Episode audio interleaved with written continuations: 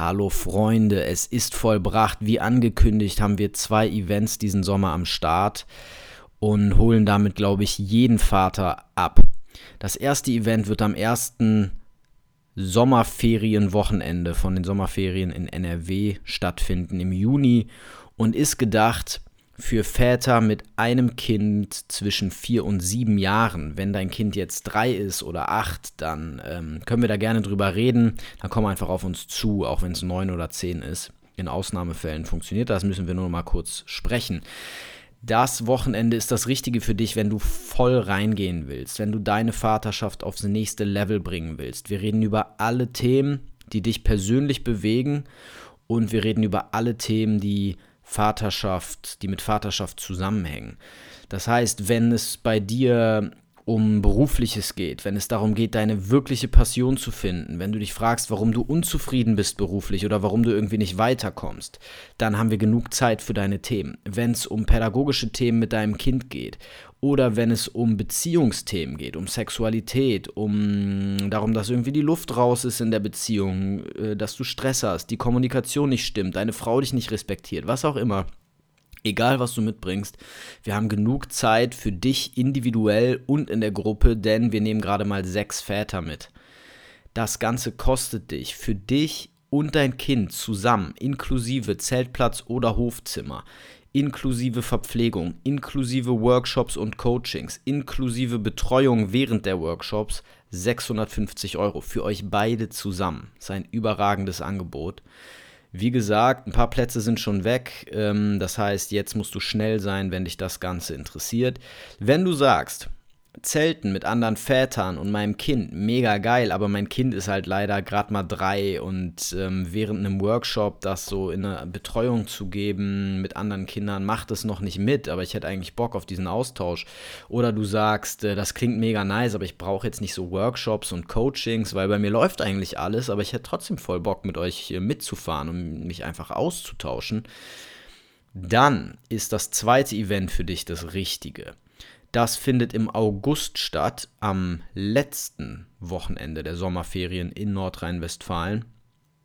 Und ähm, da geht es einfach nur darum, dass wir rausfahren, zelten oder im Hofzimmer pennen. Wir tauschen uns aus. Chris und ich werden da kein Programm machen. Es wird keine Workshops, keine Coachings geben.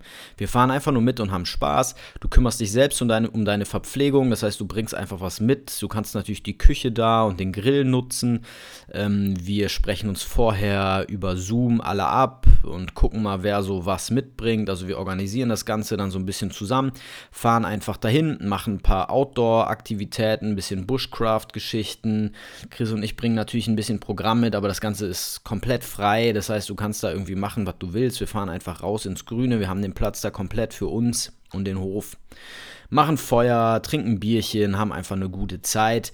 Das Ganze kostet dich für dich und dein Kind zusammen, ich glaube, 145 Euro für das ganze Wochenende. Plus dann natürlich Verpflegung und was du sonst noch so mitbringst. Yes, das Ganze ist auf Wunsch einiger Väter oder auf das Feedback einiger Väter ähm, so jetzt geplant worden. Das heißt, du kannst jetzt auf die Homepage gehen, philippbandholz.de, da ist es unten natürlich verlinkt, findest direkt auf der Startseite die beiden Events und kannst sie dort buchen. Wenn du Fragen hast, komm einfach auf uns zu. Jetzt aber genug davon, denn du bist ja erstmal nur hier, um ein bisschen was zu hören. Wie gesagt, wenn die Events dich interessieren, musst du schnell sein, also am besten jetzt eben schnell buchen oder mal eben ähm, uns eine E-Mail schreiben. Und äh, wenn das getan ist, geht es hier weiter mit einem Interview, was, würde ich sagen, bis jetzt ein bisschen aus der Reihe fällt in diesem Podcast. Ich habe mit Matthias Krüger gesprochen und zwar total unvorbereitet. Ich habe einfach ähm, von ihm ein kleines Video gesehen zur Shiva-Energie. Also, ähm, das ist so ein indischer Gott, der für das Männliche steht. Irgendwie. Viel mehr weiß ich darüber auch nicht. Ich kenne mich äh, da nicht so gut aus. Und deswegen dachte ich mir, Alter, voll interessant, einfach mal so eine esoterische, spirituelle Perspektive auf Familie, Vaterschaft und Männlichkeit zu bekommen. Und ähm, da hier Matthias mir total sympathisch vorkam in seiner Internetpräsenz, dachte ich mir, ich lade ihn einfach mal ein und guck, was er so zu erzählen hat. Und er hat sofort zugesagt. Es war ein persönliches, sehr cooles Gespräch. Und ja, hör rein, viel Spaß damit. Und ich hoffe, wir sehen uns im Sommer.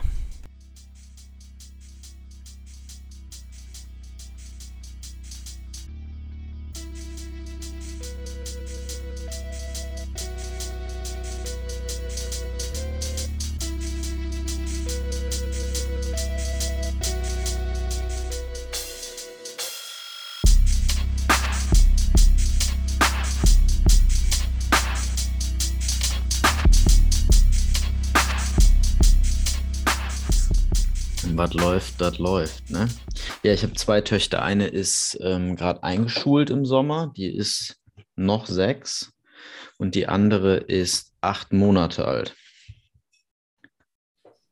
Ja, wow, acht Monate. Ui, noch sehr jung. ja, die macht uns gerade äh, die, die Nächte zum Tag, so ein bisschen. Genau. ja. ja, das kenne ich ja auch gut. Ich meine, unser ist sieben Jahre alt. Wir sind da aus dem gröbsten sozusagen raus. Ne? Jetzt in der Schule auch eine sehr spannende Zeit auf jeden Fall. Was sehr schön ist, dass wir hier eine Schule gefunden haben. Das war mit für uns das größte Fragezeichen hier in Costa Rica, weil auch nicht jede Schule für uns in Frage gekommen ist. Ne? Mhm. Und jetzt haben wir sie gleich um die Ecke hier gefunden, was wirklich ein großes Geschenk ist, definitiv. Und jetzt hat er, naja, heute Playdate, hat Freunde, lernt viel Englisch, also eigentlich sprechen sie Spanisch dort, aber irgendwie sprechen sie dann doch eher mehr Englisch. Und es ist sehr faszinierend zu sehen, wie das jetzt so in zwei Monaten, was sich da schon entwickelt hat, so von der Sprache her. Mhm. Das ist sehr cool. Und das, das beste, schönste Geschenk ist natürlich jetzt äh, die Kinder, die er dort hat und dass er spielen kann, dass er Freunde hat. Ja, das ist wirklich das, das Tollste. Ja, cool. Man hört vielleicht, dass ich hier noch ein bisschen rumklicke. Ich bin gerade noch dabei, die ganzen Hintergrundprogramme zu schließen, damit die gleich nicht unnötige Geräusche machen. Ähm, genau, du hast jetzt schon erzählt, dass du in Costa Rica bist. Und ja. seit zwei Monaten habe ich jetzt gerade richtig rausgehört? Nee, seit fast, naja, jetzt sind es fast elf Monate und seit zwei mhm. Monaten geht äh, Milan zur Schule. Alles klar, okay. Ja. Und warum ähm, Warum habt ihr gesagt, dass du gerade irgendwie, dass ihr nicht jede Schule nehmen wolltet? Wie sieht das da aus in Costa Rica mit dem Schulsystem und so? Also wir hätten auch in Deutschland nicht jede Schule genommen. Mhm.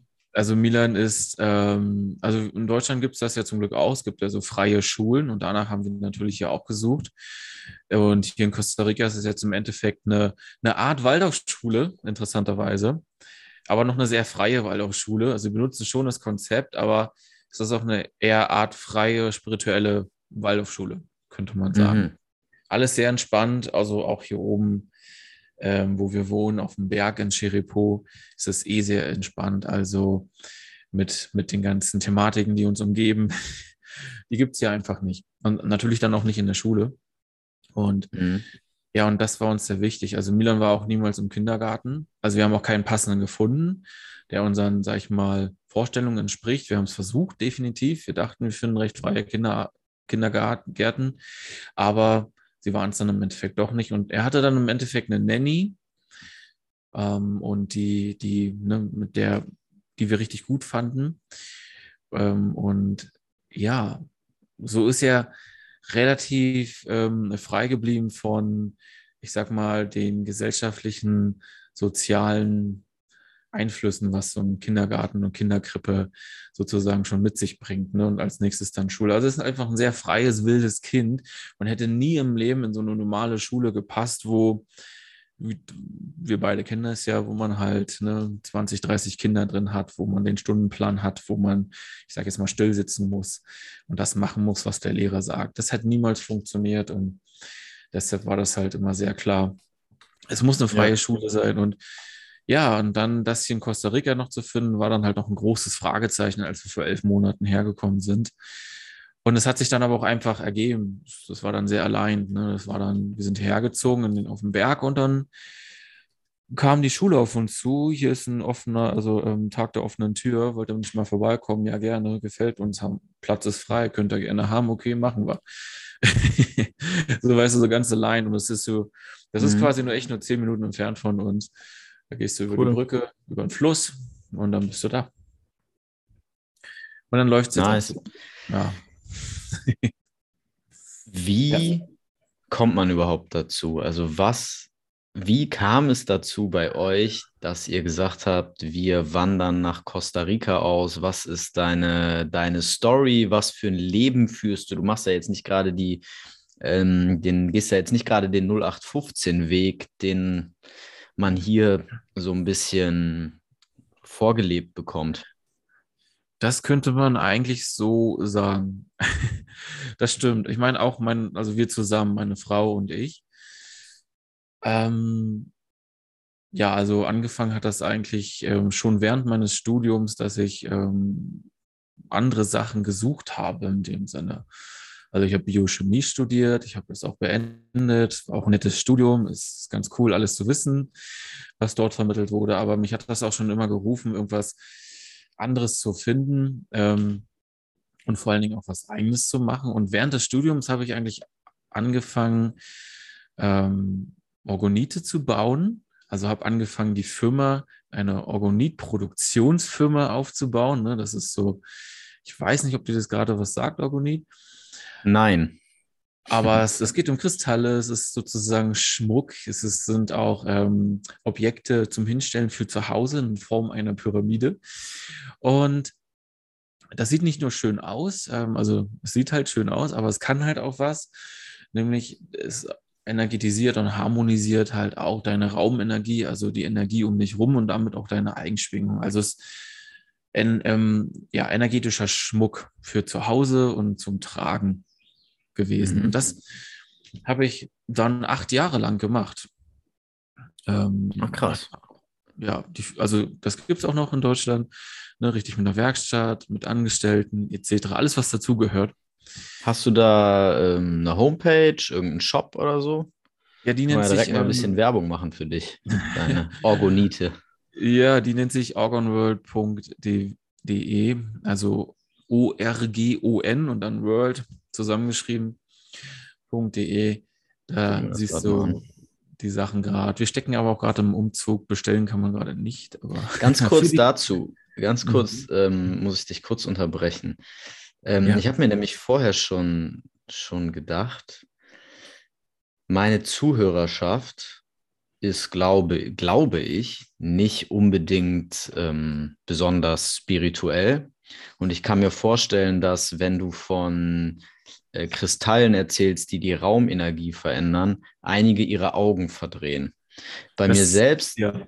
ist das so, dass ähm, ich würde sagen, ich bin auch nicht besonders spirituell. Ich bin aber, also ich würde vielleicht sagen, ich nutze Spiritualität, um meinen Alltag ähm, gut zu gestalten. Ich führe aber trotzdem noch ein sehr weltliches Leben. Ne? Also ich nutze ja. bestimmte Meditationstechniken und du siehst hier so ein paar Buddha-Figuren hinter mir, die in mir, die für mich sowas sind wie ein Totem, die mich mhm. erinnern, mhm. Ähm, in einen bestimmten Zustand mich zu bringen und so weiter. Ähm, deswegen die Frage, wenn du sowas sagst, darf ich dich ein bisschen rannehmen? Darf ich ein bisschen hinterfragen, was du damit konkret meinst und solche Dinge? Ist das in Ordnung für dich? Ja, das ist in Ordnung, natürlich, auf jeden Fall. Ich habe auch eigentlich für diesen, ja, schon auch für diesen Zwecke, ähm, es gibt auch meinen YouTube-Kanal, der nennt sich Spirituelle Wissenschaften. Weil ich bin auch beides, ne? Ich, ich mag die Spiritualität, aber mein Studium war sehr wissenschaftlich ähm, und alles, was davor war. Und als, ich sag mal, als Hobby liebe ich Quantenphysik und ähm, bin auch ähm, Mitglied in der Resonanz Academy auf Hawaii, in, in dem ähm, Delegate-Programm und ähm, ja, liebe die Quantenphysik in dem Sinne, weil sich mit der Quantenphysik wirklich auch alles so wunderbar schön erklären lässt. Vor allen Dingen auch alles, was du jetzt vielleicht als spirituell betiteln würdest. Sogar die Meditation lässt sich sehr gut erklären, was passiert bei der Meditation auf der quantenphysikalischen Ebene, aber natürlich auch jetzt im Orgonit. oder beim Manifestieren. Und dafür habe ich den YouTube-Kanal Spirituelle Wissenschaften, weil das vereint das wieder, ne? Spiritualität und Wissenschaft. Und ähm, da wird das sehr schön erklärt alles, wie zum Beispiel, mhm. wenn wir jetzt über Orgonit sprechen, wie der funktioniert auf quantenphysikalischer Ebene, wenn das jemanden ja. interessiert. Ich denke auch, dass ähm, das ganz unabhängig jetzt davon, ob man an heilende Kräfte von Kristallen glaubt, ähm, es ein Riesenfehler ist, sich so komplett gegen Spiritualität zu wehren. Also ich glaube, viele Menschen haben einfach irgendwie Bilder von, von Menschen, die, die unauthentisch sind und die einfach Scheiße labern und die irgendwie sagen, du musst jetzt am Tag dreimal in die Kerze gucken, dann, ähm, dann heilt dein Krebs oder ähm, Menschen denken an, an Sekten, an Kulte, an spirituelle Führer, die Menschen für ihre für ihre Ego-Trips missbrauchen. Ich sehe schon, bei dir arbeitet was, ne? Du willst, du willst was sagen. ähm, also ich persönlich finde immer schön mit, mit solchen Menschen, wenn jetzt tatsächlich so jemand zuhört gerade und kurz davor ist, äh, die Folge auszumachen, darfst du natürlich gerne. Also jeder, ja. der für den das gar nichts ist, ist eh gleich weg. Ähm, deswegen können wir das Thema auch gleich lassen. Aber ich finde, was, was ja nun mal wirklich wissenschaftlicher Standard ist, ist der Placebo-Effekt. Ja. Ne, also wir wissen und es gibt massig Studien zum Placebo-Effekt. Jede Studie, die ernst genommen werden will, muss eine Placebo-Gruppe enthalten, ähm, weil wir einfach wissen, wie powerful das Ganze ist. Ähm, es gibt eine Studie zum Beispiel über diesen NBA-Kniechirurgen. Ich weiß nicht, ob du das ähm, kennst oder davon schon mal gehört hast. So ein ganz berühmter Kniespezialist, der eben in der NBA die ganzen Profis operiert. Und ähm, der hat mal eine Studie gemacht, wo er Menschen gar nicht wirklich operiert hat. Er hat nur so getan, ihm das sehr realistisch nachgespielt mit Geräuschen und allem, was dazugehört. Die Knie wurden natürlich bedeckt, sodass die mhm. Menschen das nicht gesehen haben. Und es gab eine Gruppe, wo wirklich die Knie operiert wurden, glaube ich, bin ich mir gar nicht so sicher. Auf jeden Fall hatten die Menschen, die gar nicht operiert wurden, trotzdem enorme Effekte Mhm. Ähm, wo man eben sieht, dass der Placebo-Effekt auch in die andere Richtung funktioniert. Man nennt es den Nocebo-Effekt. Ähm, ein weiteres Beispiel, ich habe heute noch eine Studie darüber gelesen, dass Stress bei Menschen ähm, zu einer großen Wahrscheinlichkeit zu einem früheren Tod führt, aber nur, wenn sie glauben, dass Stress ungesund ist. Wenn sie das nicht glauben, können sie genauso viel Stress haben, sie sterben trotzdem nicht früher, und so weiter und mhm. so fort. Das heißt, wir sehen, dass unsere Gedanken Einfluss haben auf unsere Gesundheit. Also der, mhm. die Gedanken, die wir jeden Tag haben und auch die Gefühle und die Emotionen, die wir haben, sind nicht mehr vom Körper zu trennen. Mhm. Und wenn ich meditiere, dann auch da gibt es ohne Ende Studien zu, zu den ganzen Benefits davon, wie ich meinen Herzschlag senken kann, wie ich meinen Blutdruck senken kann. Ähm, und jeder, der es mal praktiziert hat, selbst wenn es nur ganz billige fünfminütige Atemachtsamkeitsübungen sind, weiß, dass es Stress reduziert, dass es den Umgang mit anderen Menschen ähm, verändert, und so einfach einen großen Einfluss aufs Leben hat. Und auf dem Punkt können wir uns, also das ist so das Mindestmaß, auf das wir uns einigen können, so wo. Ja, absolut, absolut. Oder die ja. Gehirn-Herz-Harmonie auch wissenschaftlich bestätigt. Ich meine, das ist es ja eigentlich. Es ist ja jetzt nicht so, dass es dir irgendjemand in einem bunten Zelt erzählt, dass es so ist und die, dass es die und die Effekte hat, das ist harte Wissenschaft. Da gibt es so viele Studien ne, über Meditation, über das Quantenfeld, die Quanten, Quantum Entanglement und so weiter. Das sind sehr ernst gemeinte, sehr gut durchgeführte Studien und das ist ja knallharte Rock, Rockets, nee, Rock Science, ja, sagt man so. Rock Solid. Rock Solid Science, richtig. Und ähm, darauf kann man dann zurückgreifen. Ne? Das ist sozusagen kein Hokuspokus. Ja. Es ist eben Wissenschaft, auf jeden Fall. Okay, mit den Kristallen ist äh, für mich auf jeden Fall schon noch ein bisschen Hokuspokus. Aber ja. ich gucke mir deinen YouTube-Kanal an. Ähm, wie dem auch sei. Erstmal zurück zu deiner Geschichte. Ja. Ähm, ja, du hast also diese Kristalle hergestellt, hast damit deinen Lebensunterhalt verdient und dann ein Business aufgebaut in Deutschland noch, während deines ja. Studiums. Richtig. Richtig. Und das für acht Jahre, circa acht bis zehn Jahre, circa, müsste man mal zurückrechnen. Wie bist du auf die Idee gekommen? Da möchte ich noch mal so ein bisschen nachhaken, weil das ist ja schon ein Punkt, an dem fast niemand diesen Ab diese ähm. Abzweigung nimmt, ne? Ja. Was mit deinen Eltern? Sind deine Eltern selbstständig, Unternehmer? Nee, ganz und gar nicht. Ziemlich normale Eltern, auf jeden Fall. So würde ich es jetzt mal beschreiben. Ähm, vielleicht, ja, vielleicht ähm, erstaunt dich das, aber durch die Wissenschaft. also ich bin wirklich durch die Wissenschaft darauf gekommen. Ich habe halt während meines Studiums ähm, nach anderen alternativen Wissenschaften einfach geforscht und bin dann halt auch auf gewisse Studien und ja, Forschungen gestoßen zu dieser Thematik. Ähm, also sagen wir mal Lebensenergie. Also auch schon ganz früher damals in den 50er Jahren gab es dazu halt auch schon Forschungen und Ergebnisse und gute Studien mit guten Ergebnissen drin. Und das hat mich dann sehr interessiert.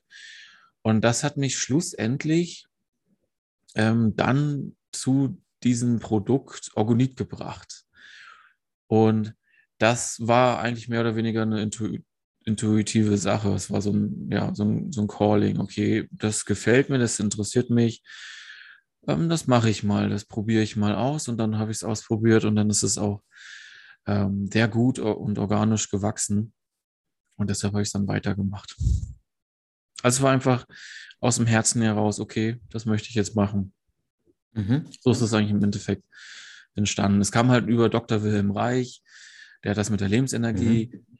untersucht. Er hat es dann halt die Lebensenergie Orgon genannt, aber wir, du kannst die Lebensenergie, die um, uns quasi umgibt, auch Quantenfeld nennen oder es gibt ja viele Namen, ne? Akasha kannst du sie auch nennen oder Friel, Prana. Es geht halt einfach um das Feld, was uns umgibt, was die Wissenschaft auch mittlerweile nachgewiesen hat. Die Wissenschaft hat das damals, ich glaube in den 40er Jahren, 30er Jahren auch mal versucht nachzuweisen. Da waren die Instrumente aber noch nicht gut genug und noch nicht genau genug, um kleine Abweichungen zu messen. Ähm, ich gehe jetzt mal nicht so doll auf das Experiment ein, aber das gab es damals und jetzt wurde es wiederholt. Und das Quantenfeld wurde quasi ja mit diesem Experiment, aber auch mit anderen Experimenten nachgewiesen, was die Lebensenergie ist. Mhm. Im Endeffekt. Und das lässt sich halt beeinflussen, negativ, aber auch positiv. Und darum geht es eigentlich. Und das ist die Wissenschaft mhm. dahinter, was mich so fasziniert hat und deshalb auch so, okay, das möchte ich jetzt machen. Ja, Wilhelm Reich ist doch auch der, man könnte sagen, Begründer oder Wegbereiter von Bioenergetik, oder? Habe ich das richtig ja, im Kopf? Der hatte auch ähm, was. Ja, richtig, hatte auch was damit zu tun. Psychotherapeut, der angefangen hat, ja. mit Berührung zu arbeiten und so. Nur, dass ich auf dem richtigen Dampfer bin mhm. gerade. Das, genau, das, das waren so die Anfänge ja. und dann später mit der, sag ich mal, sein Name jetzt, Orgonietechnik, hat ja auch sehr erfolgreich Krebspatienten behandelt. Später dann halt auch in den USA, ne, wo dann der Krieg kam. Ähm, leider wurde es natürlich dann von der FDA auch alles verboten und so weiter. Gut, braucht man jetzt auch ja. nicht reingehen. Das Spiel kennt man ja vielleicht auch so ein bisschen, ja. Ja, und das waren so die Anfänge. Und ähm, dann haben wir uns irgendwann entschieden, ja, auszuwandern. mhm. ähm, ich meine, es war sozusagen eh schon immer im Raum, dass wir halt irgendwo anders leben wollen. Das stand schon von Anfang an fest. Wir kennen uns jetzt seit 13 Jahren. Von Anfang an war das irgendwie klar. Und eigentlich sind wir jetzt in diese Situation gekommen, dass unser Sohn ähm, Milan ja jetzt zur Schule hätte gehen müssen. Und wir hätten sozusagen eh umziehen müssen, weil wir hatten eine schöne Schule gefunden, aber dafür hätten wir eh umziehen müssen. Nicht wirklich weit weg, nur 40 Minuten, aber trotzdem hätten wir umziehen müssen. Und dann haben wir uns halt gesagt, okay, naja, dann packen wir halt einfach ein bisschen mehr zusammen und wandern halt gleich aus, weil wir hatten es ja eh vor. Mhm. Das war eigentlich so mit der Hauptgrund vor elf Monaten dann auszuwandern und vor 15 ähm, Monaten die Entscheidung zu treffen, um dann alles vorzubereiten. Ja, und dann ist es halt auch einfach Costa Rica geworden. Stark. Weil, ja, also es hat sich einfach gut angeboten, nach Costa Rica zu kommen, weil es hier sehr ja, es ist an sich natürlich ein schönes Land und es ist alles sehr entspannt. Mhm. Jetzt ähm, hast du ja gesagt, dein Sohn hat einen bestimmten Charakter, bestimmte, eine bestimmte Persönlichkeit vielleicht oder ein bestimmtes Naturell. Und aufgrund dessen hast du ihn nicht in einer staatlichen Schule, sage ich mal, äh, gesehen. Ne? Also du hast irgendwie das Gefühl, ja. er würde sich da nicht wohlfühlen.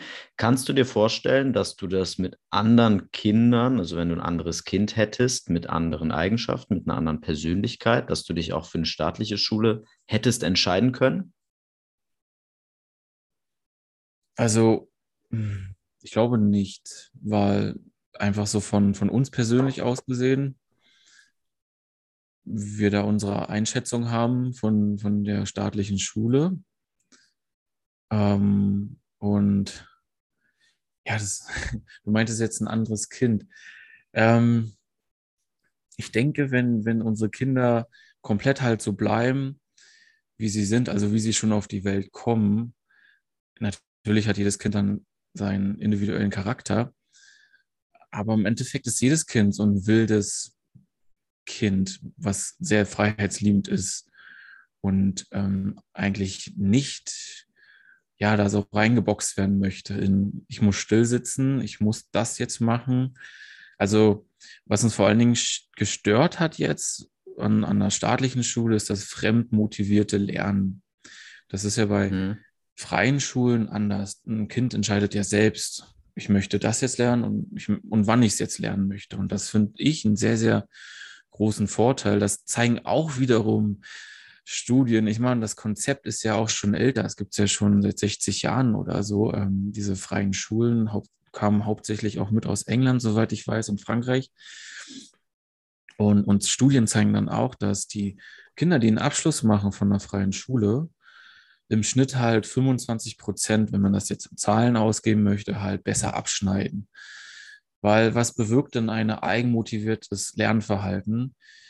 Das ist das, dass was ich dann lerne, ich möchte, ich, ich entscheide mich ja dafür zu lernen. Und das, das behält das Kind natürlich auch viel eher als so ein fremdmotiviertes Lernen. Ich meine, ich kenne das auch noch aus meinem Studium und aus meiner Schule. Du hast eine Klausur.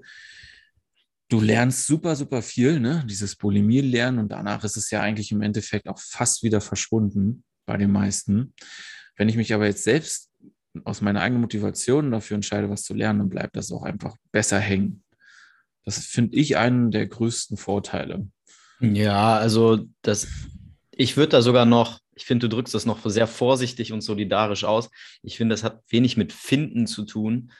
Ähm, also ich studiere sogar auf Lehramt. Ich bin also sogar auf der Seite. Ich hab, arbeite noch in einem Kindergarten. Ähm, ich habe ja. schon an der einen oder anderen Schule gearbeitet.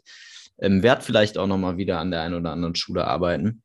Mhm. Auch wenn ich vermutlich nie das Ref mache, aber ähm, ich arbeite gern mit Jugendlichen, aber du hast halt tausendprozentig recht. Und selbst an der Uni, wo ich gerade ausgebildet werde, ist ziemlich klar, dass die Art und Weise, wie wir unterrichten sollen, weit weg ist von dem, was optimal ist für die Entwicklung von Kindern und auch für die Wissensaneignung, für die Kompetenzgewinnung. Und darauf liegt mittlerweile immerhin der Fokus. Also es geht mhm. nicht mehr primär um Wissensvermittlung, sondern um Kompetenzvermittlung. Und ähm, wir haben eine beschissenere Schulzeit erlebt, als unsere Kinder das jetzt tun. Also es ist schon eine Menge passiert. Meine mhm. Tochter beispielsweise ist an einer staatlichen Grundschule ähm, und hat dort auch im Prinzip Freiarbeitszeit und hat eben diverse Hefte an denen sie arbeiten muss im Verlauf der Woche, aber wann sie was macht, ist ihr überlassen. Und sie kriegt auch keine Hausaufgaben, äh, wenn sie das alles schafft, was sie easy schafft.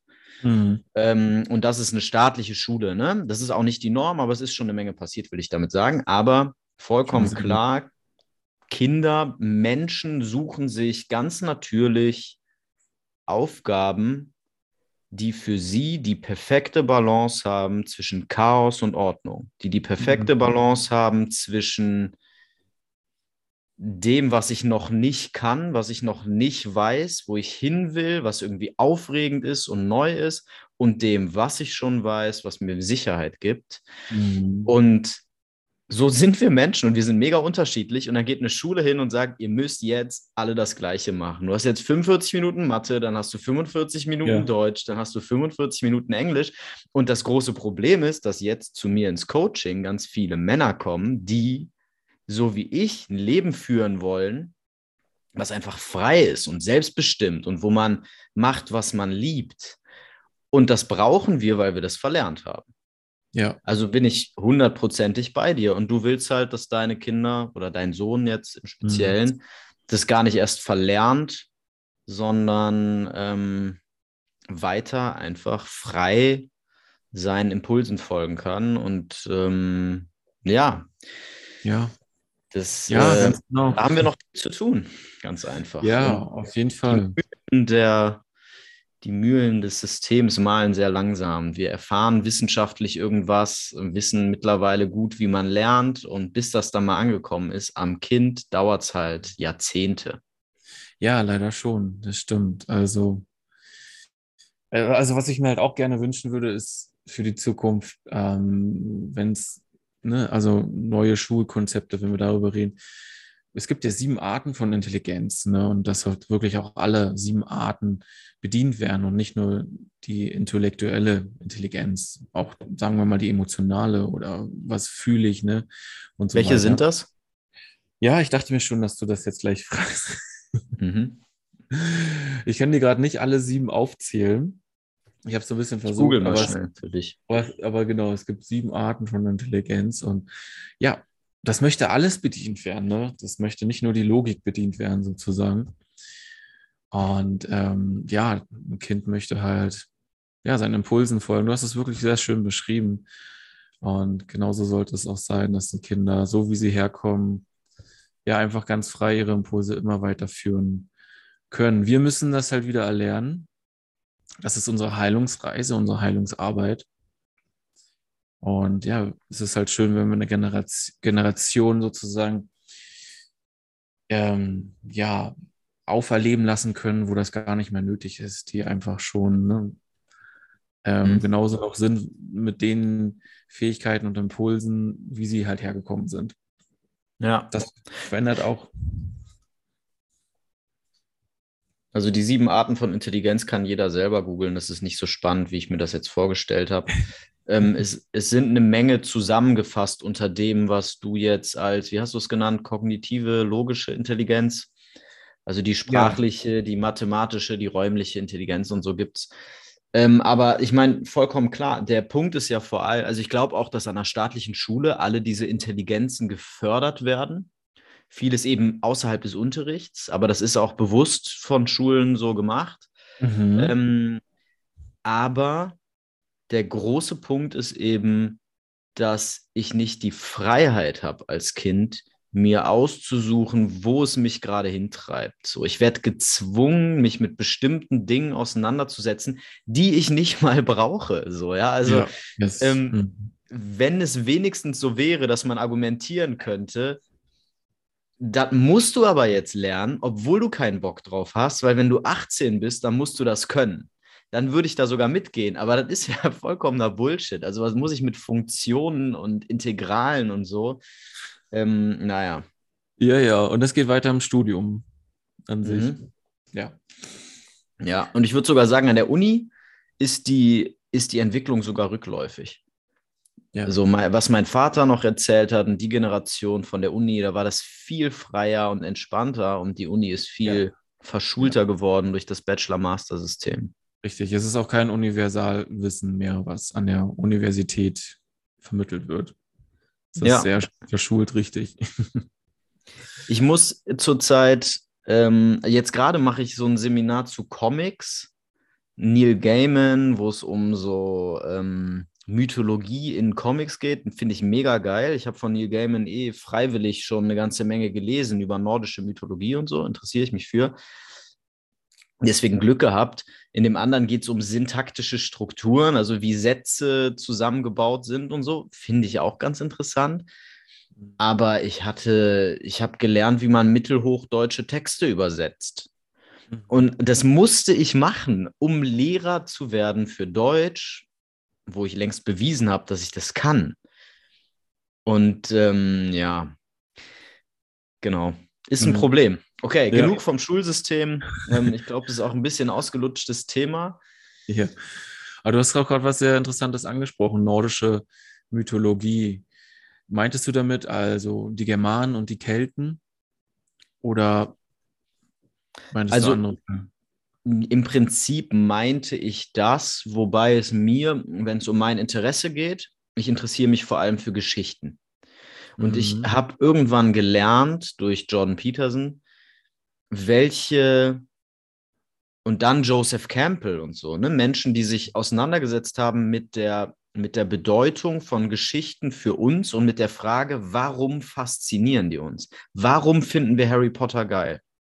Ah ja. Und als ich gelernt habe, was man da alles für, für Werte und für Weisheit rausziehen kann und dann gucken kann, was wir selbst in unser Leben überhaupt nicht implementieren. Da habe ich plötzlich so einen Wert erkannt da drin und seitdem fasziniere ich mich wahnsinnig dafür. Ich kann seitdem auch wieder die Bibel lesen, ähm, weil ich wie viele meiner Generation eine gewisse Abneigung gegenüber der Institution Kirche habe. Mhm. Aber ähm, so diese Interpretation von Bildern, ich habe da noch angefangen, mich tätowieren zu lassen beispielsweise, weil ich so eine, diese Bedeutungskraft dahinter erkannt habe. Und so bin ich ja auch auf dich aufmerksam geworden, weil du ein Video gemacht hast über irgendeine indische Gottheit. Ähm, weißt mhm. du es noch? Ich hatte es dir geschickt und dir gesagt, dass ich darüber mit dir reden will. Du meinst, ach so, Shiva und Shakti.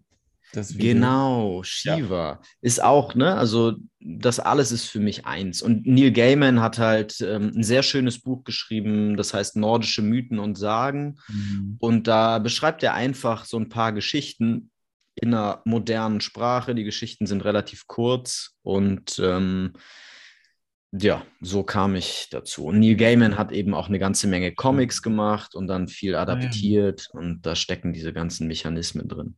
Schön. Ja, ich muss sagen, mich interessiert das Thema auch sehr. Also vor allem unsere, unsere Ahnen, die Germanen und die Kelten. Einfach aus dem Grund, ähm, na, wir, wenn es um uns Männer geht, finde ich, ist das wirklich eine sehr wichtige Verknüpfung ähm, also mit dem Germantum und dem Keltentum, weil damals die, ja, ich finde, vielen Männern heutzutage fehlt so ein bisschen die Wurzel ne, ähm, zu den Ahnen.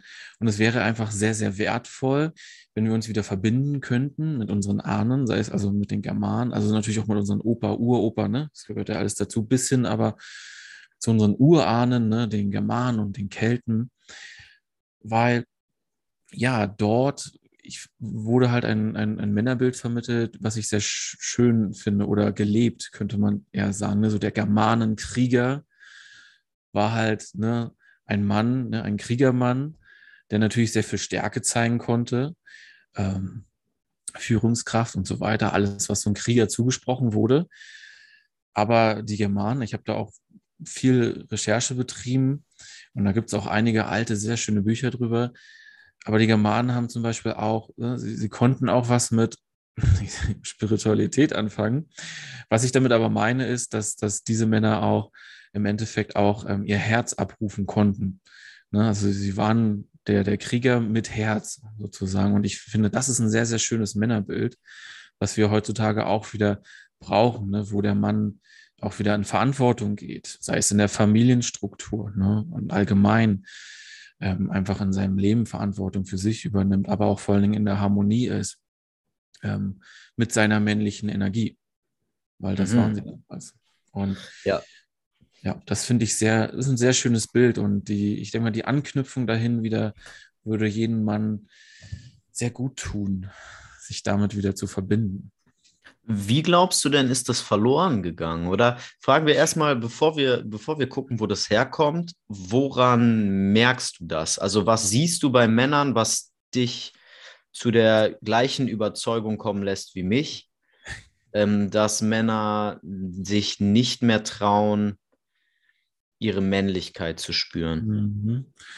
Ja, ähm, ich sage, ich sag mal, das ist halt die, die, Genera die Erziehung über die, die Generationen hinweg. Also ich habe es ja selbst von meinem Vater erlebt, der nicht ganz anwesend war, was sehr oft in Familien passiert. Physisch anwesend, emotional abwesend. Und er wurde, er war auch mal ein Kind. Er kam auch ohne diese Sachen auf die Welt. Und dann hat die, ja, ist die Erziehung da reingeschossen von seinem Vater. Und der wahrscheinlich hat das dann von ihm auch mit übernommen und sein Vater von, ja, von dem Vater, von dem Vater. Die Gesellschaft propagiert das natürlich auch sehr stark. Ähm, also wie ein Mann heutzutage zu sein hat. Ja. Meinst also, wir haben das Fühlen von unseren Müttern gelernt. Ja. Und nicht von unseren Vätern. Oder? Mhm. Naja, ich würde das gar nicht so separieren. Es, es tut den Jungen wirklich sehr stark gut, weil der Vater steht ja für die männliche Energie und als Junge hast du einen großen Anteil männlicher Energie. Und wenn dir dann nicht vorgelebt wird vom Vater, also vom, der für die männliche Energie steht, keine Gefühle zu zeigen oder natürlich auch Sachen gesagt bekommst als, als Junge. Große Jungs weinen nicht. Also da fängt es natürlich auch wirklich an. Große Jungs haben nicht zu weinen. Ne? Das ist der erste, das ist so die Wurzel, wo es anfängt, wo der Weg zum Herzen zugemacht wird. Ne? Und wenn das nicht vorgelebt wird vom Vater, woher soll der Junge als Mann das dann lernen? Natürlich kann das ein bisschen von, von der Mutter auch lernen, aber es wäre viel, viel wichtiger, dass der Mann, der für die männliche Energie steht, das auch beibringen könnte. Mhm. Jetzt fehlt mir noch so ein bisschen die Erklärung, wie das dazu führt, dass wir jetzt unsere männliche Energie nicht mehr spüren.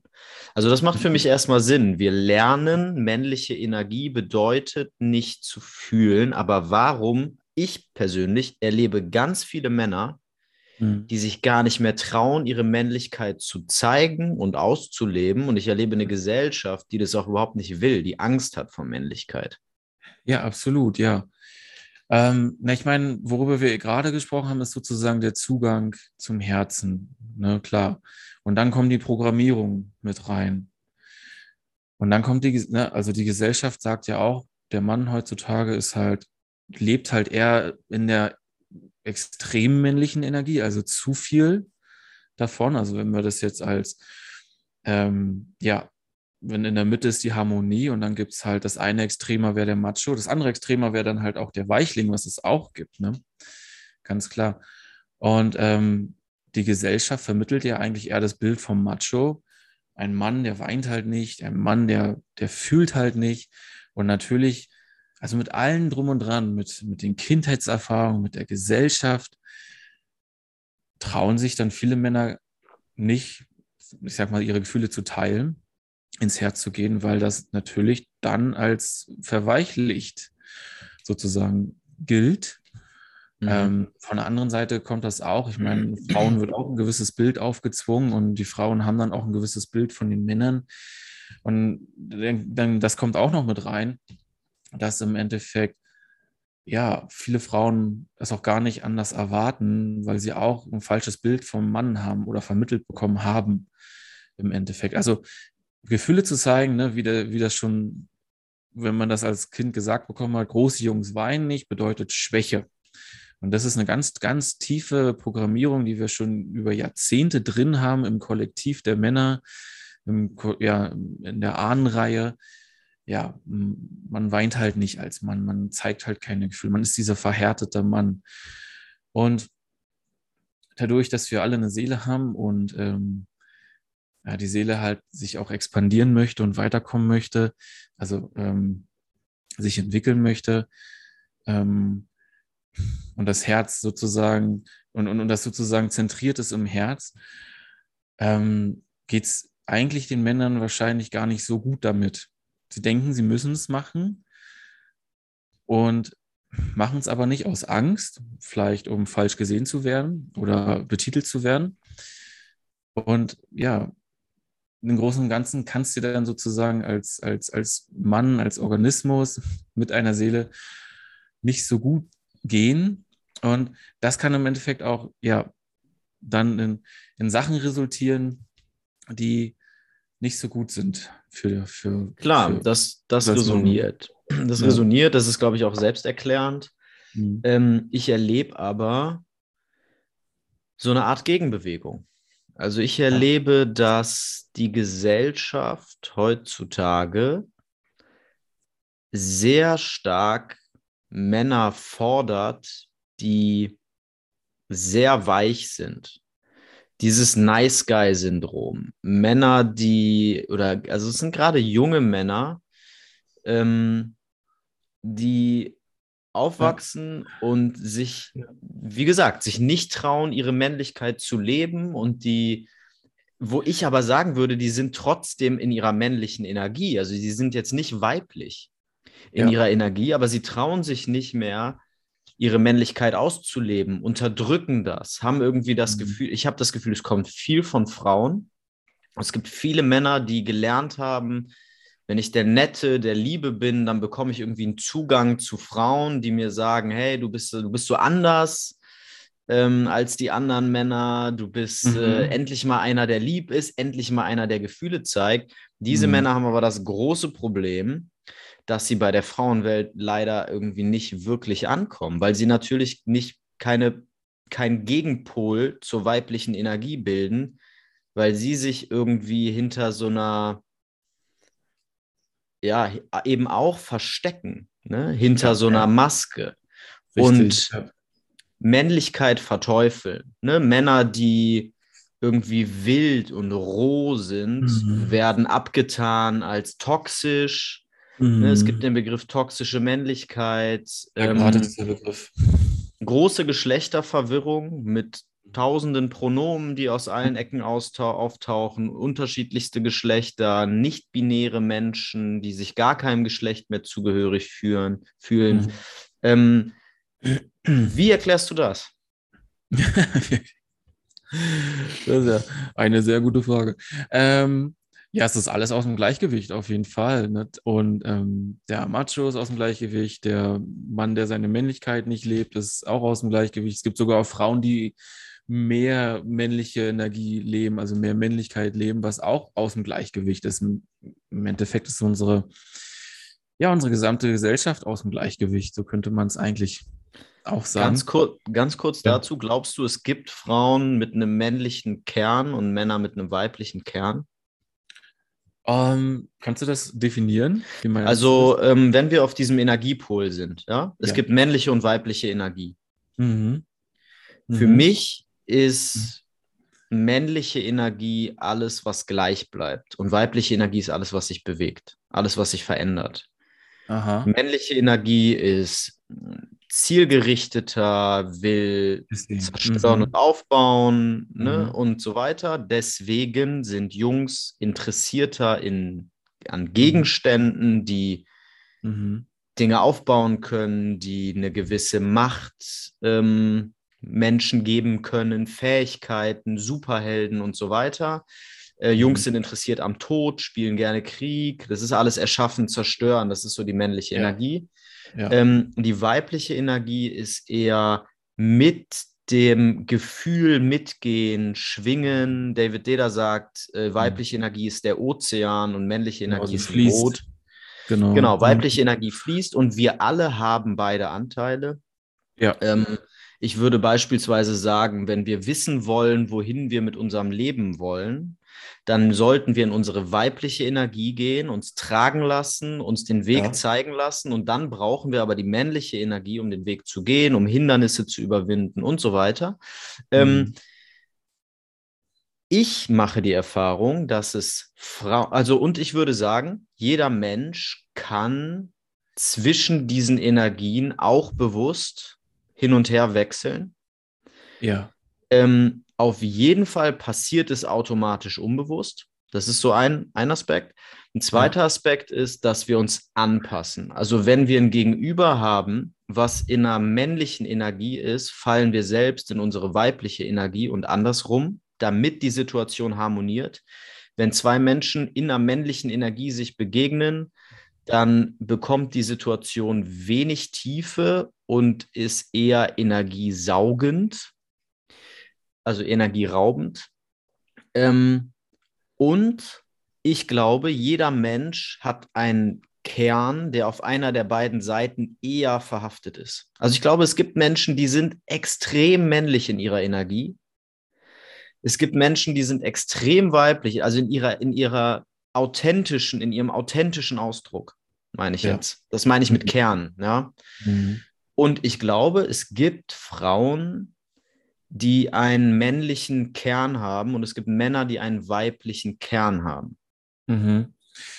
Also ich hätte darauf zwei Antworten. Die eine ähm, wäre, unsere Gesellschaft ist sehr stark männlich dominant, also von der Energie her. Unser, wir leben in einer männlich dominierten Gesellschaft, was zum Beispiel Leistung betrifft und so weiter. Ne? Du musst leisten, um Anerkennung zu bekommen. Da gibt es einfach auch Momente, wo Frauen dann diese männliche Energie auch sehr annehmen, ähm, sich dann halt anpassen, wie du es auch gemeint hast, und dann natürlich auch männlicher wirken können als äh, in ihrem Frauensein. Mhm. Ja, das, und dann gäbe es noch eine Antwort, ja, die geht dann so ein bisschen mehr in die Metaebene. Ich meine, du meditierst, vielleicht glaubst du auch an Inkarnation, aber gehen wir mal davon aus, eine Seele inkarniert, immer mal wieder. Und es kann durchaus sein, dass ähm, eine Seele zum Beispiel sehr lange als Mann inkarniert war, sehr oft ähm, männliche Energie erlebt hat, dann mal als Frau inkarniert und dann natürlich aufgrund dessen, weil die Seele vorher sehr oft als Mann inkarniert war und sehr viel männliche Energie gelebt hat, da noch nicht so richtig loslassen kann davon und im Frauenkörper dann doch eher viel männliche Energie lebt. Mhm. Das wäre dann auch noch eine Erklärung ja, von meiner Wahrnehmung aus her. Ja, warum auch nicht? Also ich erlebe immer wieder, ich erlebe auch teilweise Männer, ähm, die wirklich in ihrem, in ihrem ganz authentischen Ausdruck in einer sehr weib, ist zumindest mein Gefühl, ne? wann weiß man schon wirklich, ob jemand gerade authentisch ist. Aber was, wenn ich das Gefühl habe, jemand ist wirklich gerade er selbst, ähm, dann gibt es durchaus Männer, die das sind in ihrer weiblichen Energie. Beispielsweise jemand wie äh, Johnny Depp. Ja würde ich jetzt als Beispiel nennen, ja, ähm, oder Orlando Bloom, um mal so berühmte Beispiele zu nennen, die auch jeder kennt. Also es gibt durchaus Männer, ich glaube zum Beispiel auch Jesus. Mhm. Ähm, Jesus, wobei Jesus ist ziemlich in Balance, auch aus gutem ja. Grund. Jesus ist ja also der ideale Mensch und nicht nur der ideale Mann. Ne? Und ähm, ja. Jesus ist sehr in Balance eigentlich. Ja, da ist alles ausgeglichen, ne? Männliche ja. Energie, weibliche Energie integriert, Zugang zum Herzen vorhanden, absolut. Ja. Aber ich habe noch einen kleinen Impuls, ähm, wo mich interessiert, was du davon, davon hältst. Weil ich gebe dir vollkommen recht. Also, wenn du sagst, unsere Gesellschaft ist sehr männlich dominiert, würde ich so ein bisschen sagen, jein. Ähm, auf jeden Fall die, die Arbeitswelt ist ganz mhm. klar von männlicher Energie dominiert, leider, mhm. weil ich erlebe immer, ich arbeite in einer Kita, ne, eine sehr mhm. weibliche Branche. Und deswegen habe ich mehrere weibliche Führungskräfte auch schon erlebt. Und ich finde, mhm. wenn Frauen sich trauen, wirklich auf eine weibliche Art und Weise zu führen, ist das richtig gut. Also weil sie, mhm. weil die weibliche Energie diesen verbindenden Charakter hat und so ein, die Bedürfnisse vom Team sieht und mhm. Also es ergänzt sich mega geil. Ähm, worauf mhm. ich hinaus will, ist, ich gebe dir vollkommen recht, die Arbeit, wenn es darum geht, Geld zu verdienen, dann ist männliche Energie auch einfach geeigneter. Mhm. Ja, wenn ich ein Ziel habe und ich will dahin, brauche ich männliche Energie, wie gesagt. Wenn ich ja. eine Million Euro verdienen möchte, dann brauche ich männliche Energie, weil weibliche Energie geht gar nicht Richtung Ziel, sondern geht mit der Emotion, wird geführt und sucht mhm. sich nicht ein Ziel aus und führt sich selbst dahin. Ähm, wenn es aber auf die Beziehungsebene geht, also wenn wir in Familien schauen, habe ich das Gefühl, gerade junge Familien heutzutage sind häufig eher weiblich dominiert. Also damit meine ich nicht, dass die Frau in Führung geht, weil wenn das der Fall, was häufig der Fall ist, ist die Frau meistens in einer männlichen Energie, weil der Mann es eben nicht ist. Da sind wir wieder bei dieser Polarität. Ne? Wenn der Mann an dem Punkt, sage ich mal, versagt und nicht es schafft, in seiner männlichen Energie zu sein, muss die Frau diese Rolle übernehmen und geht dann in Führung. Dadurch entsteht eine ungleiche Disharmonie in der Beziehung, weil beide etwas tun, was sie Energie kostet. Ähm, das meine ich nicht, sondern ich erlebe, dass weibliche Energie in Familien wichtiger ist. Also wenn wir über, wenn wir darüber reden, dass wir, dass wir gesunde Familien wollen, denen es gut geht und so, dann ist weibliche Energie eigentlich eher gefragt in mhm. Familiensituationen und männliche Energie ist eher gefragt in beruflichen ähm, Kontexten und finanziellen Kontexten. Ja, interessant, was du da sagst. Hm. Also erstmal würde ich gerne noch hinzufügen, dass das, was ich meinte, das ist natürlich das, was wir die letzten Jahrzehnte, sagen wir Jahrhunderte, Jahrzehnte erlebt haben mit, ja, ähm, unsere Gesellschaft ist stark männlich dominiert, ne, wurde halt darauf aufgebaut, könnte man sagen. Ne? Natürlich findet auch ein Wandel statt, was auch wirklich wunderbar ist und toll und das soll, ja, das ist auch super wichtig. Ähm, ja, aber ich sag mal so noch diese Hauptstrukturen noch, ne, wenn es dann auch um wie viel verdiene ich gehe oder ähm, um diese, ich glaube, viele Frauen suchen dann auch diese Anerkennung ne, in, im Beruf, dass sie die gleiche Anerkennung bekommen wie ein Mann. Da ist es noch relativ vorhanden. Ich muss aber auch sagen, mhm. es gibt auch viele Frauen, die mit ihrem Sein, mit ihrer weiblichen Shakti fließenden Energie auch eine Million verdienen können. Auf jeden ja. Fall. Das, das ist definitiv möglich, es passiert ganz viel. Ja. Genau. Und ich finde aber auch, das mit der Familienstruktur, was du jetzt erwähnt hast, ich finde natürlich auch, der Mann als Raumhalter, also als Shiva, gerade das ist für eine Familie halt auch sehr wichtig. Ähm, ne, wir Männer, dass wir den Raum für die Familie halten, Räume auch kreieren, wo die Familie oder das Familienleben passieren kann.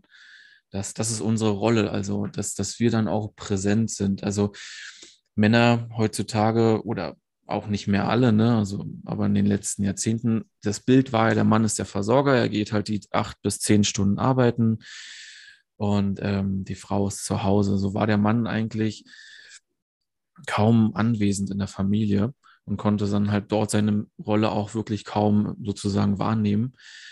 Aber sie ist genauso, war alles ist ja auch im Gleichgewicht, ne? Und sollte im Gleichgewicht sein. Deshalb auch in der Familienstruktur finde ich die männliche Energie dann halt so wichtig, dass der Mann sehr präsent sein kann als Raumhalter, äh, natürlich auch noch viel, viel mehr, ne, dann Kindern auch zeigen kann, ja, ich als Mann habe auch Gefühle und Emotionen und ich bin auch menschlich und so weiter. Also, und, und also, dass mhm. der Mann dort auch wirklich wichtig ist.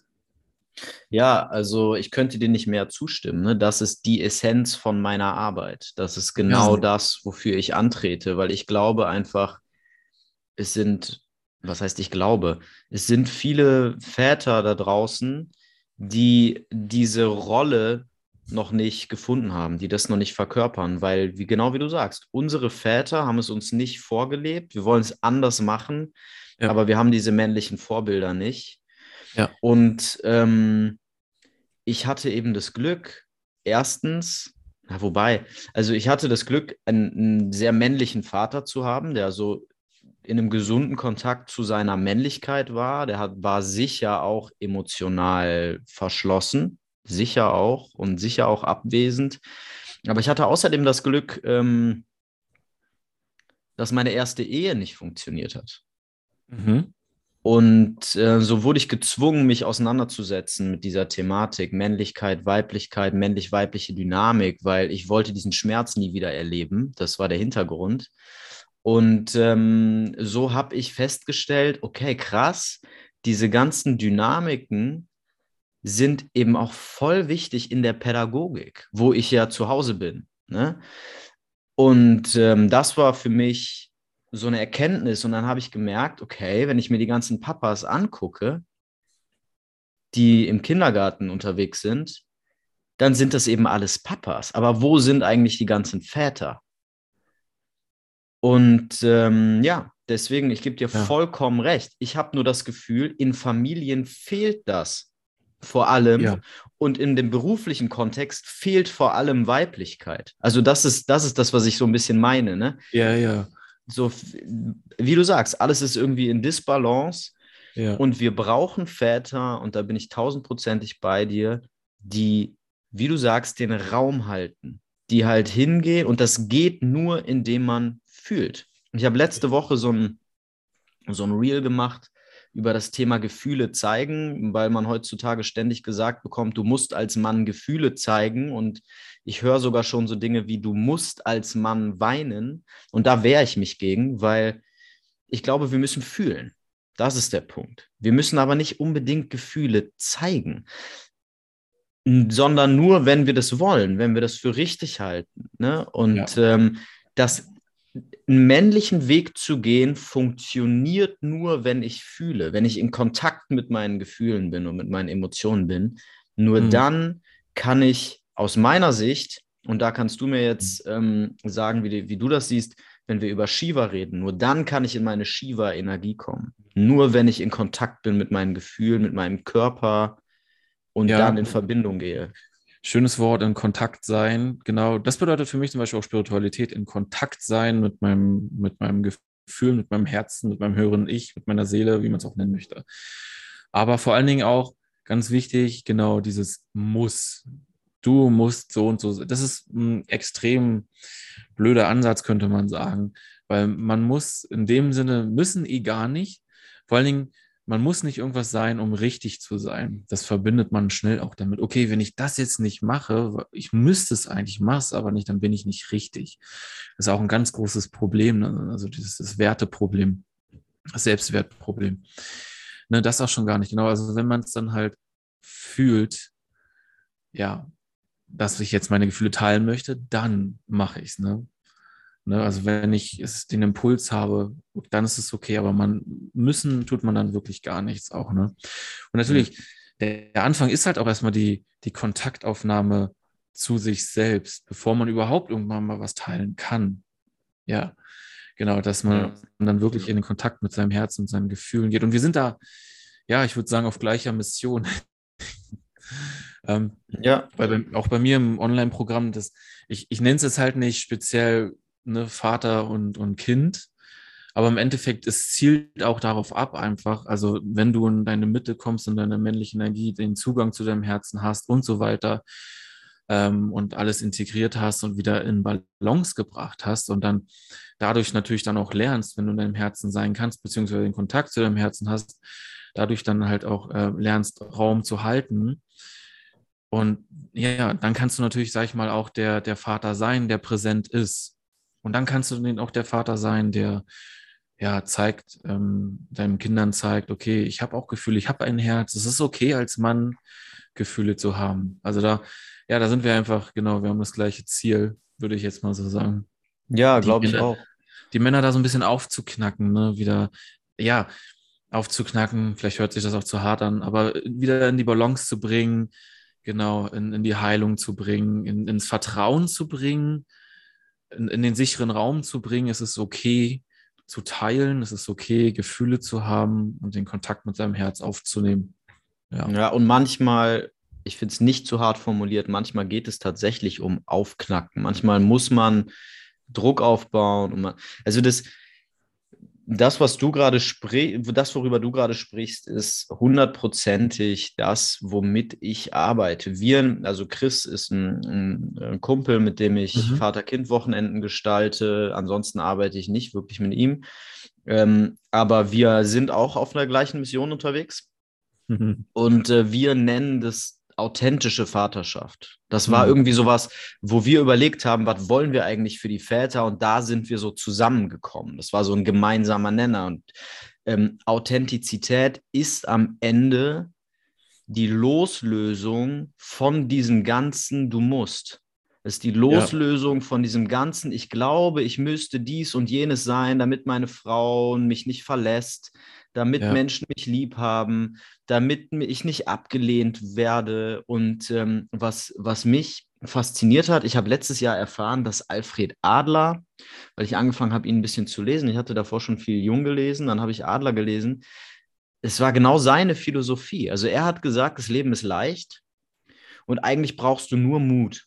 Das ist eigentlich alles, worum es geht. Du brauchst mhm. einfach nur den Mut, so zu sein, wie du wirklich bist. Und jedes Problem ist ein Beziehungsproblem. Mhm. Alles, was du nicht machst, obwohl du es eigentlich willst, oder was du machst, obwohl du es eigentlich nicht willst, machst du immer nur, um irgendwie vermeintlich andere Menschen zu pleasen. Und das mhm. Witzige ist, es funktioniert überhaupt nicht. Also, du, Menschen mögen dich nicht mehr, wenn du tust, was du glaubst, was sie wollen, sondern ja. Menschen mögen dich eigentlich am meisten, wenn du wirklich du selbst bist. Ja, stimme ich dir voll zu. Das ist eine, ich sag mal, eine fatale Sache du, ich, ich, also ich beschreibe es mal mit Schwingungen. Du hast eine bestimmte Schwingung, das bist, da ist dein authentisches Selbst. Und, und das ist hier oben. Und dann ähm, ne, lauerst du aber deine Schwingung, weil du People-Pleasing machen möchtest, ne? Weil das, du möchtest den halt gut Ja, oder weil lassen. du Schiss hast, ne? Weil du Schiss oder, hast, oder, dich überhaupt zu zeigen, du versteckst ja, dich. Und, ist, ja. Und dann, dann kommst du quasi mit denen natürlich dann aber in Kontakt, aber er hat eigentlich eine, viel, eine ganz andere Schwingung oder niedrige Schwingung oder andere Schwingung, die gar nicht zu deiner passt. Und dann ja, dann umgibst du dich ja eigentlich mit der Person, aber dann bist du ja gar nicht mehr offen für die Personen, die wirklich zu deiner Schwingung passen, eigentlich, die dann wirklich in Resonanz stehen. Das ja. ist eigentlich total sinnlos, das zu machen. Ja. Genau, und es ist, es dient einem gewissen Selbstschutz natürlich irgendwie. Ne? Ich habe dann mhm. Angst, das zu ja. zeigen oder das zu sein. Und ähm, ich benutze in meinem Coaching immer so eine Methode, wo du das wunderbar aufbrechen kannst, weil wenn du überlegst, rational überlegst, wovor hast du Angst? Ich habe Angst davor, beispielsweise abgelehnt zu werden. Was willst du denn stattdessen? Ja, ich will geliebt mhm. werden. Wenn du dich versteckst, glaubst du, du wirst dann mehr oder weniger geliebt. Und jeder mhm. sagt dir, natürlich werde ich dann weniger geliebt. Also, wenn du geliebt werden willst, scheiß mal auf deine Angst und zeig ja. dich so, wie du bist. Und ähm, das funktioniert ja. erstaunlich gut. Ja, das ist dieses tiefer gehen, ne? Wo ist denn eigentlich, wo ist die wirkliche Angst, ne? Oder wie sieht die wirkliche Angst aus? Genau. Ja. Mhm. Genau. Und da, da sind wir auch wieder bei den Gefühlen. Ja, Angst ist ein sehr starkes Gefühl. War, also, was heißt ein starkes? Ich würde sagen, Angst ist ein Gefühl, was häufig Kontrolle übernimmt, weil wir das nicht fühlen wollen, weil wir uns das nicht eben nicht angucken wollen. Und genau das ist der Punkt, wie aus meiner Sicht, ich habe und ich habe da nur ein Tausendstel von der Ahnung, die du hast. Aber was für mich Shiva ist, ist mit den Gefühlen in Kontakt zu gehen und, dadurch, und die dann zu akzeptieren und dadurch zu sein und einfach das anzunehmen, was ist, jedes Gefühl anzunehmen, was da ist. Und dann habe ich überhaupt keinen Grund mehr, das zu verstecken, weil das zu meinem Freund wird.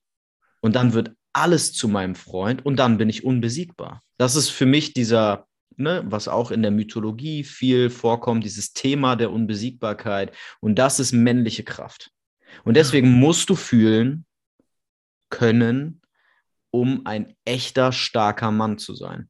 Und vor allem das Annehmen ist ein sehr starkes Werkzeug, sage ich mal. Das, das, wenn man annehmen kann, ähm, macht das, das Leben extrem, vereinfacht das, das Leben wirklich sehr doll. Was du gerade auch meintest. Ja. Ja. Genau. Mhm. Ne, wenn wir nochmal gucken, weibliche Energie bedeutet, mit der Emotion zu gehen. Wenn ich nicht mit der Emotion gehen will, muss ich sie spüren, damit ich eine Distanz dazu aufbauen kann, damit ich sagen kann, okay, Angst, du bist da, hi. Wie geht's ja. dir? Du genau. willst nur Beste für mich, ich weiß das, weil die Angst ist ja nur da, um uns zu schützen.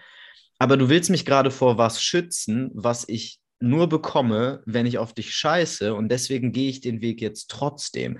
Das ist die männliche Art und dafür muss ich die Angst spüren. Wenn ich sage, die Angst kommt, ah, bloß weg mit dir, verpiss dich, ja. auf gar keinen Fall will ich dich spüren, Ne? Dann mache ich Netflix an, dann mache ich Instagram an und ich habe gut reden, ja. weil ich jetzt gerade hier das zweite Glas Whisky trinke und das äh, und gerade schon ein Bier platt gemacht habe. Ist bei mir aber eher die Ausnahme. Ja. Aber das ist genau das, ne? Also ja. Da hast du auch in der Podcast-Folge drüber gesprochen, übermäßiger Alkoholkonsum, äh, Fremdgehen hast du auch genannt in der Liste. Ja. Das sind dann so Strategien, um halt nicht zu fühlen, ne? Ja, das sind die, die Flüchte in die Süchte quasi. Ja, ich würde niemals ein Bier verteufeln. Nur wenn es zu extrem wird, um zu flüchten, dann im Endeffekt. Und ähm, was du gerade beschrieben hast, genau, das ist dann auch der Moment, wo wir den Mut brauchen, ne, was du auch schon mal kurz erwähnt hattest in dem Zitat. Ähm, da brauchen wir, genau, den Mut, ja, die Angst sozusagen anzunehmen, in die Augen zu schauen. Sie, zu, sie möchte dann aber auch durchlebt werden. Ne, das kann sich auch körperlich dann irgendwie halt auch zeigen.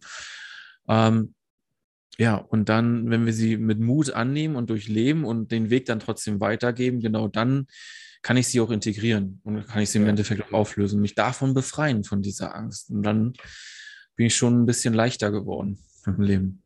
Ja. Ja, klar. Also, ich meine, wir können ja auch gar nicht mutig sein, wenn wir keine Angst haben. Ne? Dann sind wir ja, ja also, was machen, wovor ich keine Angst habe, ist ja nicht mutig. Das ist ja einfach nur langweilig. Genau, das, das gehört zusammen. Ne? Und deswegen verstecken sich so viele geile Sachen hinter der Angst, weil sie uns halt irgendwie auch was zeigt. Ne? Ja, mal ganz ehrlich, also wenn du auf dein Leben guckst und so, die besten Sachen, die man erlebt hat, waren die, vor der man, von denen man vielleicht Angst hatte, also aufgeregt war, Angst hatte. Man hat sie dann trotzdem gemacht und das waren die besten Erlebnisse in unserem Leben. Ja. Auf jeden. Und deswegen ist für mich so ein Mantra, was ich den Leuten auch immer mitgebe, macht dich stolz. Ne, wenn, wenn ich eine Entscheidung treffen muss, treffe ich immer die, also und ich weiß nicht so genau, dann treffe ich immer die Entscheidung, bei der ich weiß, die macht mich stolzer. Ja, es, es hat das, das meiste Entwicklungspotenzial. Das, was unangenehm ist, wo du dich aus deiner Komfortzone bewegen musst, da gibt es genau das höchste Potenzial an Entwicklung, aber auch an Erlebnis. Und Weil. darauf kann man dann stolz sein, ja. Ja, Voll. Und genau, ich finde mega geil, was du machst, weil äh, die Welt braucht auf jeden Fall mehr davon. Und ähm, genau, deswegen eigentlich müssen wir dann aber ja auch so ein bisschen diese These revidieren, dass unsere Welt zu männlich ist. Weil eigentlich ist das ja gar keine gesunde Männlichkeit, von der wir reden, ne? Weil, also Männlichkeit ist ja nicht, ist ja nicht schlecht. Männlichkeit ist nicht schlecht. Also ich mag den Ausdruck auch nicht. Toxische Männlichkeit. Habe ich auch schon mal drüber gesprochen. Lass uns das bitte vergessen. Das gibt es nicht. Ne? Das ist dann auch so mhm. eine Betitelung. Und das, das rückt das dann auch wieder so krass ins Negative. Es ist, wenn, dann gibt es eine Männlichkeit, die vielleicht nicht in der Balance ist, die gerne wieder zurück in die Harmonie möchte. Ja, Genau, ich rede lieber von Männerschatten und Frauenschatten beispielsweise, ne? weil toxische Männlichkeit klingt so danach, als wäre Männlichkeit toxisch.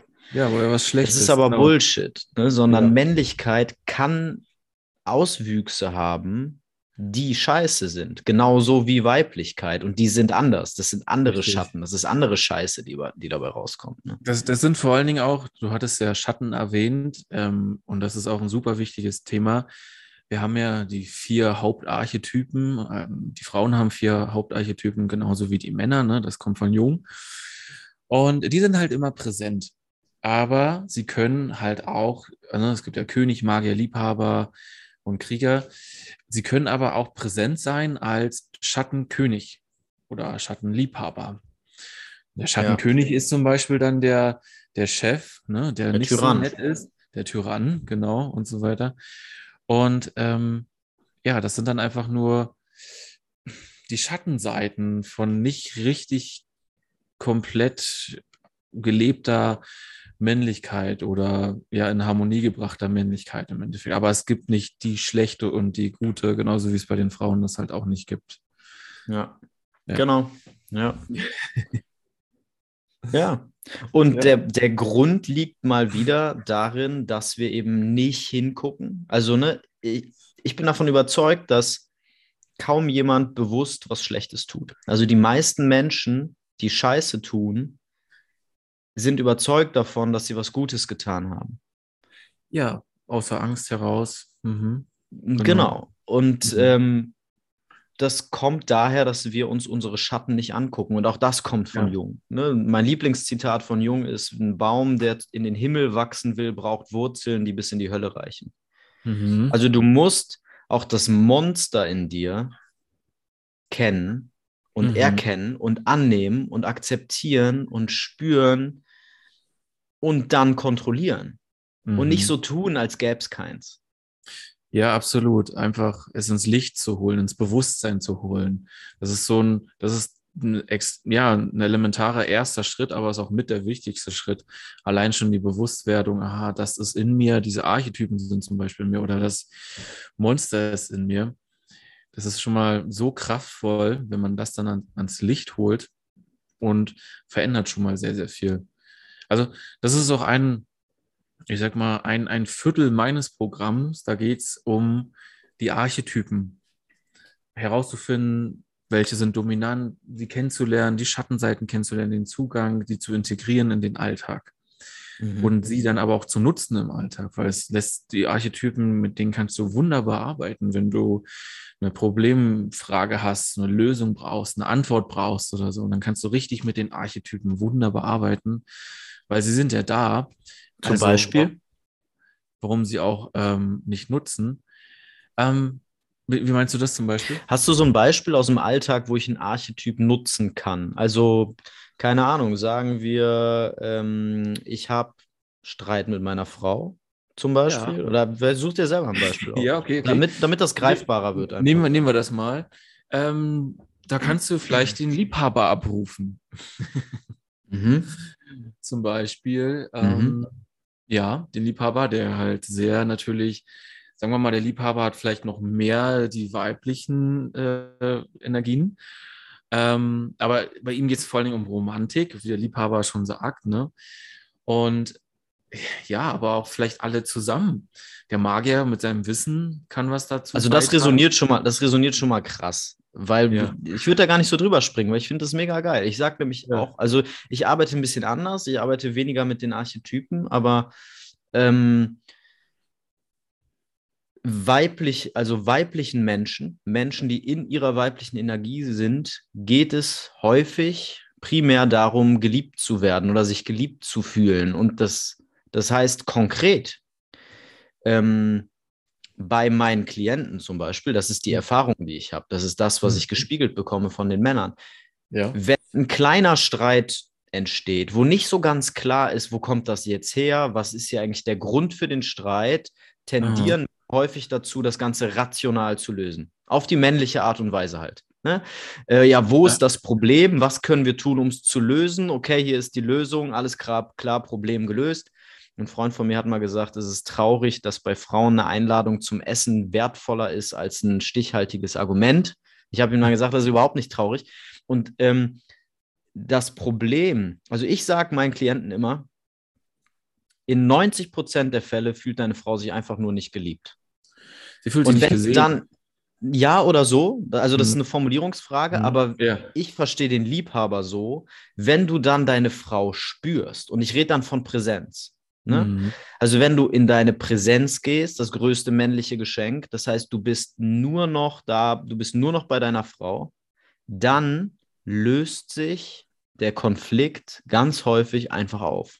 Ja, das wäre für mich der Liebhaber jetzt. Ja, man ist nicht mehr in der Emotionsspirale, wo man sich dann vielleicht die ganze Zeit im Kreis dreht und dann kein, kein Ende so gut in Sicht ist und eigentlich nur noch Emotionen herauskommen.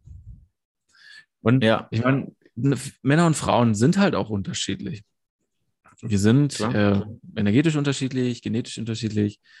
Nur wenn jetzt eine Frau zum Mann kommt und sie hat ein Problem oder so, der Mann möchte es lösen. ne? Ziel. Die Frau ja. möchte einfach nur, dass das Problem gesehen wird. Einfach nur das. Eigentlich brauche ich gar nicht mehr sagen. Die Frau möchte ja. nur, das Problem soll gesehen werden, vielleicht auch noch mitgefühlt werden eine Lösung ist gar nicht nötig. Ja. Das genau. eigentlich. Mhm. Genau. Da, und das meine ich mit Präsenz. Am Ende geht es genau. darum, die Frau ja. zu spüren. Und es ist unglaublich, was passiert, wenn Männer das einfach mal machen, doch aufhören zu reden. Und Frauen sagen dann häufig sowas wie, ja, er ist so ein guter Zuhörer oder sowas, ne? Ähm, dabei geht es gar nicht darum, dass du zuhörst, sondern es geht darum, dass du präsent bist, dass du die Frau ja. spürst, dass du ihr in die Augen ja. guckst.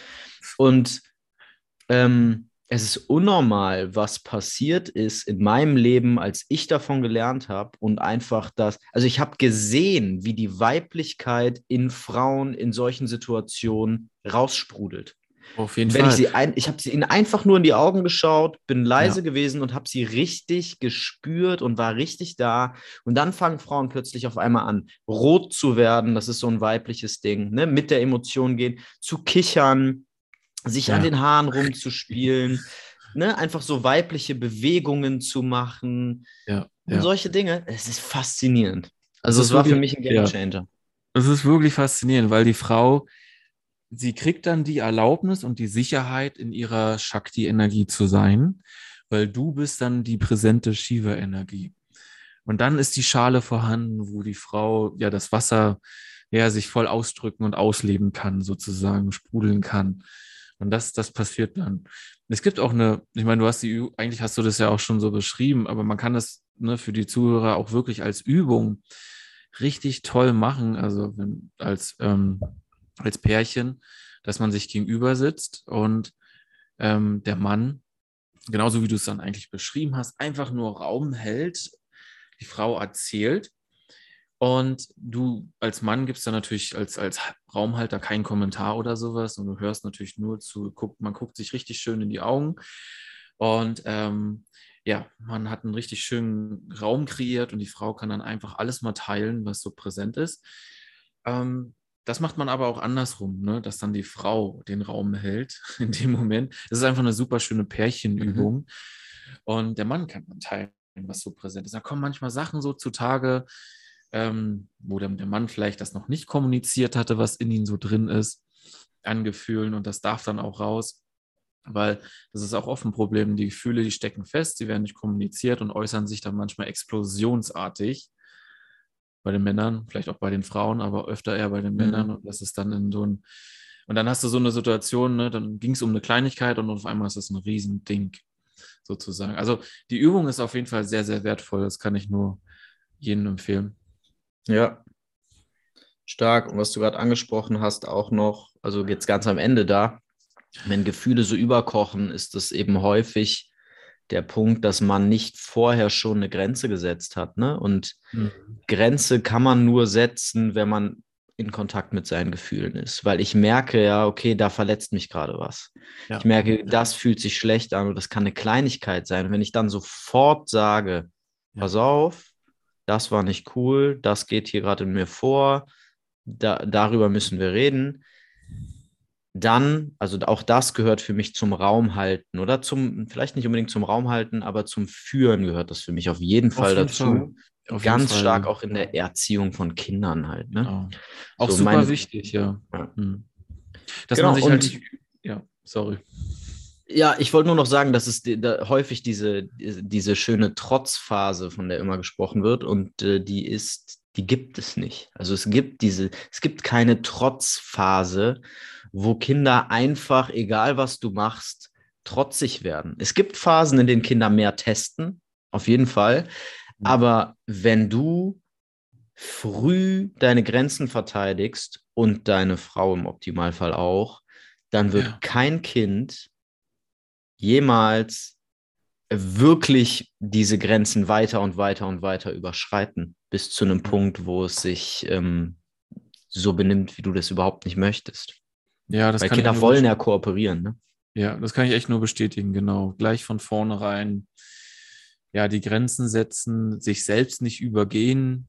Ja, das ist so ein ganz, ganz wichtiger Punkt bei der Erziehung, in der Beziehung, ähm, damit sich auch nichts auf, ne, aufbaut an Emotionen und das, ja, irgendwann fühlst du dich dann halt so doll übergangen, dass, dass dann platzt das einfach raus, ne? Wie so eine Emotionsbombe. Ja, das ist dann nicht so schön. Ja. Für die Beziehung oder bei der Erziehung dann vor allen Dingen. Ne? Ja. Ja, wobei es ist, also ich muss sagen, es ist auch in Ordnung. Ne? Also es hängt immer davon ab, auf was für einem Level man ist. Ja. Und so, eine, so ein Wutausbruch oder so, den kann man auch sehr schön als Zeichen nutzen, ne? weil manchmal Ja. braucht man das. Manchmal braucht man diese Wut, um was auf den Tisch zu bringen, was vielleicht schon viel früher hätte auf den Tisch kommen Ja. müssen.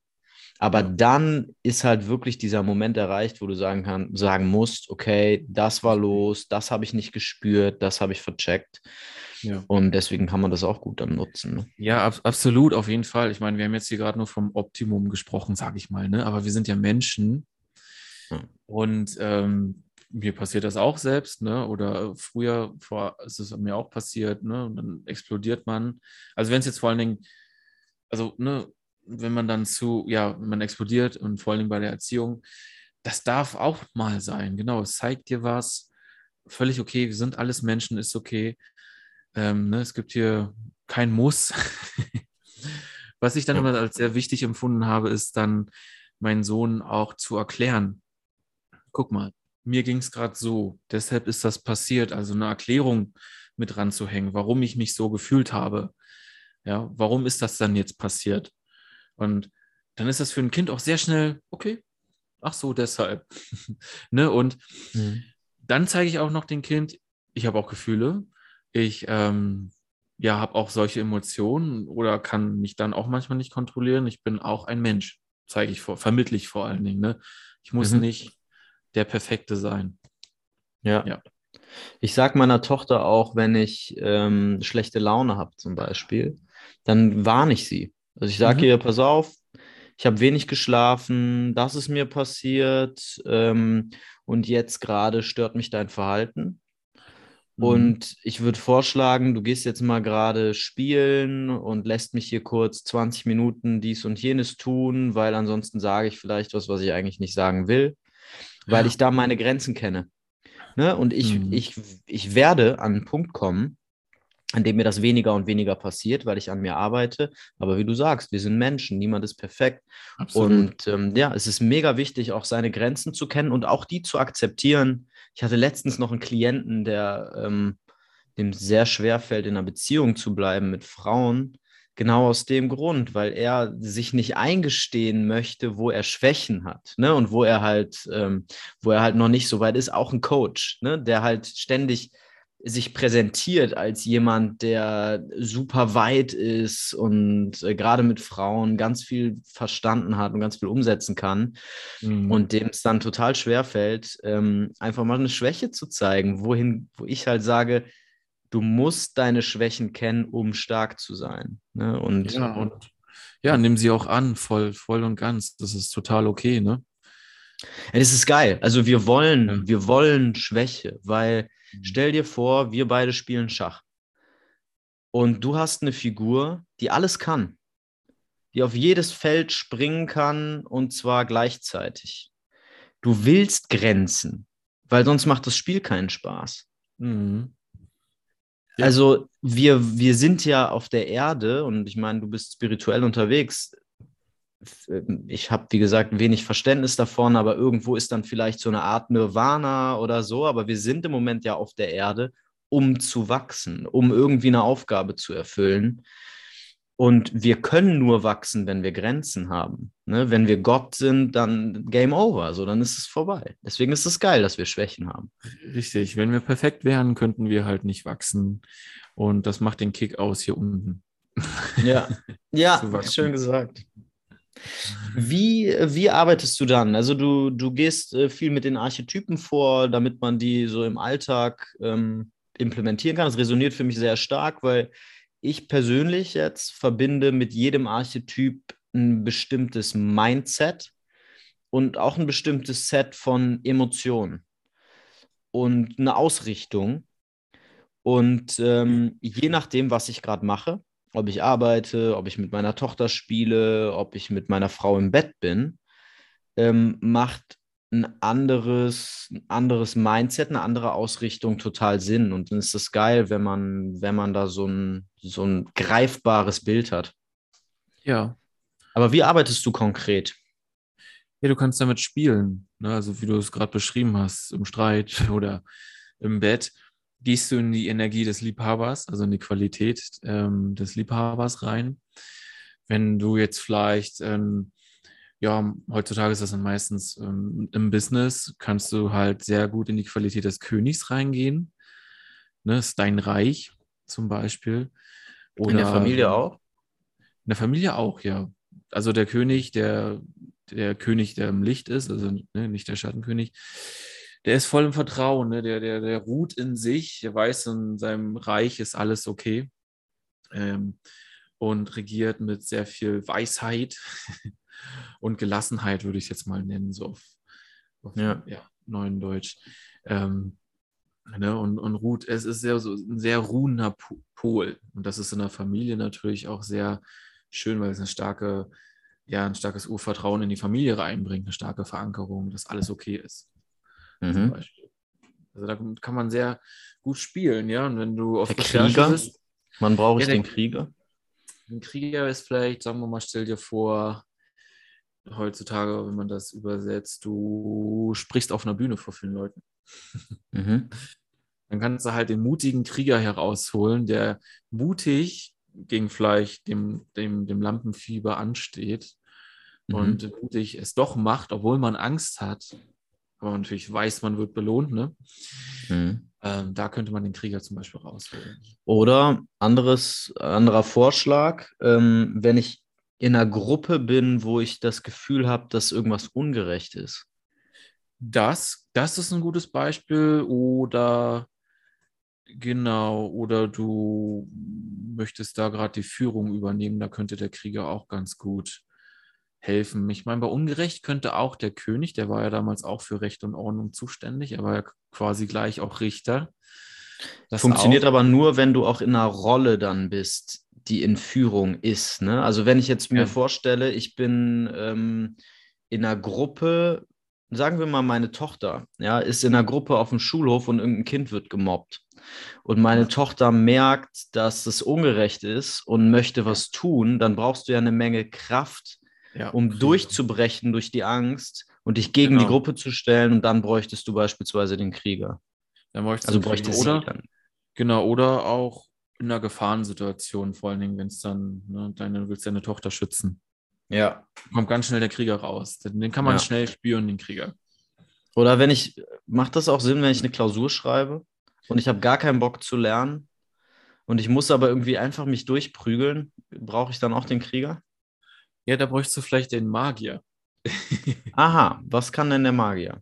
Ja, der steht halt so natürlich auch für das Mystische, ähm, aber natürlich auch so für die Wissenschaft und für den Wissensdurst. Kannst du, also das kann ich von mir persönlich mhm. sagen, also zum Beispiel, naja, auch Biochemiestudium, ne, immer schon sehr viel Wissenschaft konsumiert, dass der Magier bei mir auch ähm, immer schon sehr präsent war.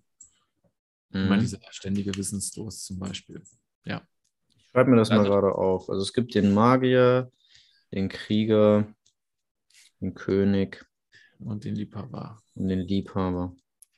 Und ähm, wenn ich das jetzt lernen will, wie konkret arbeitest du?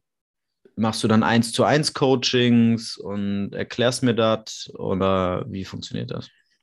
Also im Prinzip erkläre ich dir das ich arbeite jetzt ähm, nicht im 1 zu 1 Coaching. Bei mir findest du halt ein, ein Online-Programm, was auf vier Wochen angesetzt ist und deshalb dann halt auch in vier Module unterteilt ist, ist aber auch in sechs Wochen möglich, je nachdem, wie das Leben es zulässt. Auf jeden Fall, aber ich empfehle mhm. es in sechs Wochen.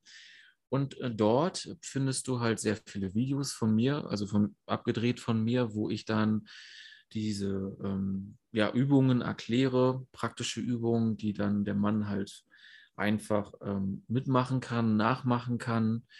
Oder es sind einfach Lektionen als Video, aber mhm. auch schriftliche Übungen sind dabei. Ähm, und ähm, es ist zum Beispiel auch ein Quiz dabei. Und zum Schluss gehen wir auch nochmal in die Meditation rein, weil ich das auch als sehr wertvolles Tool empfinde, die Meditation so ein bisschen, wir sprechen ein bisschen über die Meditation, die Vorteile, wie sie funktioniert. Es gibt auch geführte Meditationen, dann wer möchte, wer sich gerufen fühlt.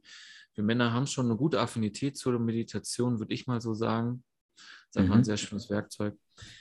Genau, und es gibt auch noch andere Übungen. Äh, ich arbeite viel mit Breathwork und, ähm, und das ist ein Videokurs dann. Es ist ein Online-Videokurs, aber auch mit, ne, man braucht halt auch sein Journal dazu. Also man ist wirklich ja, aktiv dabei. Mhm. Ähm, oder viele praktische Übungen sind dann, ja, dann muss man sich dann auch die Zeit nehmen und dann vielleicht für sich sein in den Raum und dann die Übungen machen. Mhm. Ja. Ja, cool. Schickst du mir einen Link, dann packe ich den unter die Folge. Mhm. Für die, die, die Bock haben, für die, die das interessiert. Mhm. Sehr gerne. Ich selber gucke mir das auch mal an. Ist auf jeden Fall interessant. Ja. Und ähm, arbeitest du auch live mit Leuten oder machst du nur, bietest du nur quasi? Du hast auch noch eine Firma in Deutschland zu leiten, ne? Ja, das auch. Also live, also ich, ich konzentriere mich ja auf den, ja, auf Deutschland, auf, auf die Männer in Deutschland. Ach so, ein Fokus ist vor allen Dingen auch noch, was mir wirklich auch mit am Herzen liegt, sehr wichtig ist.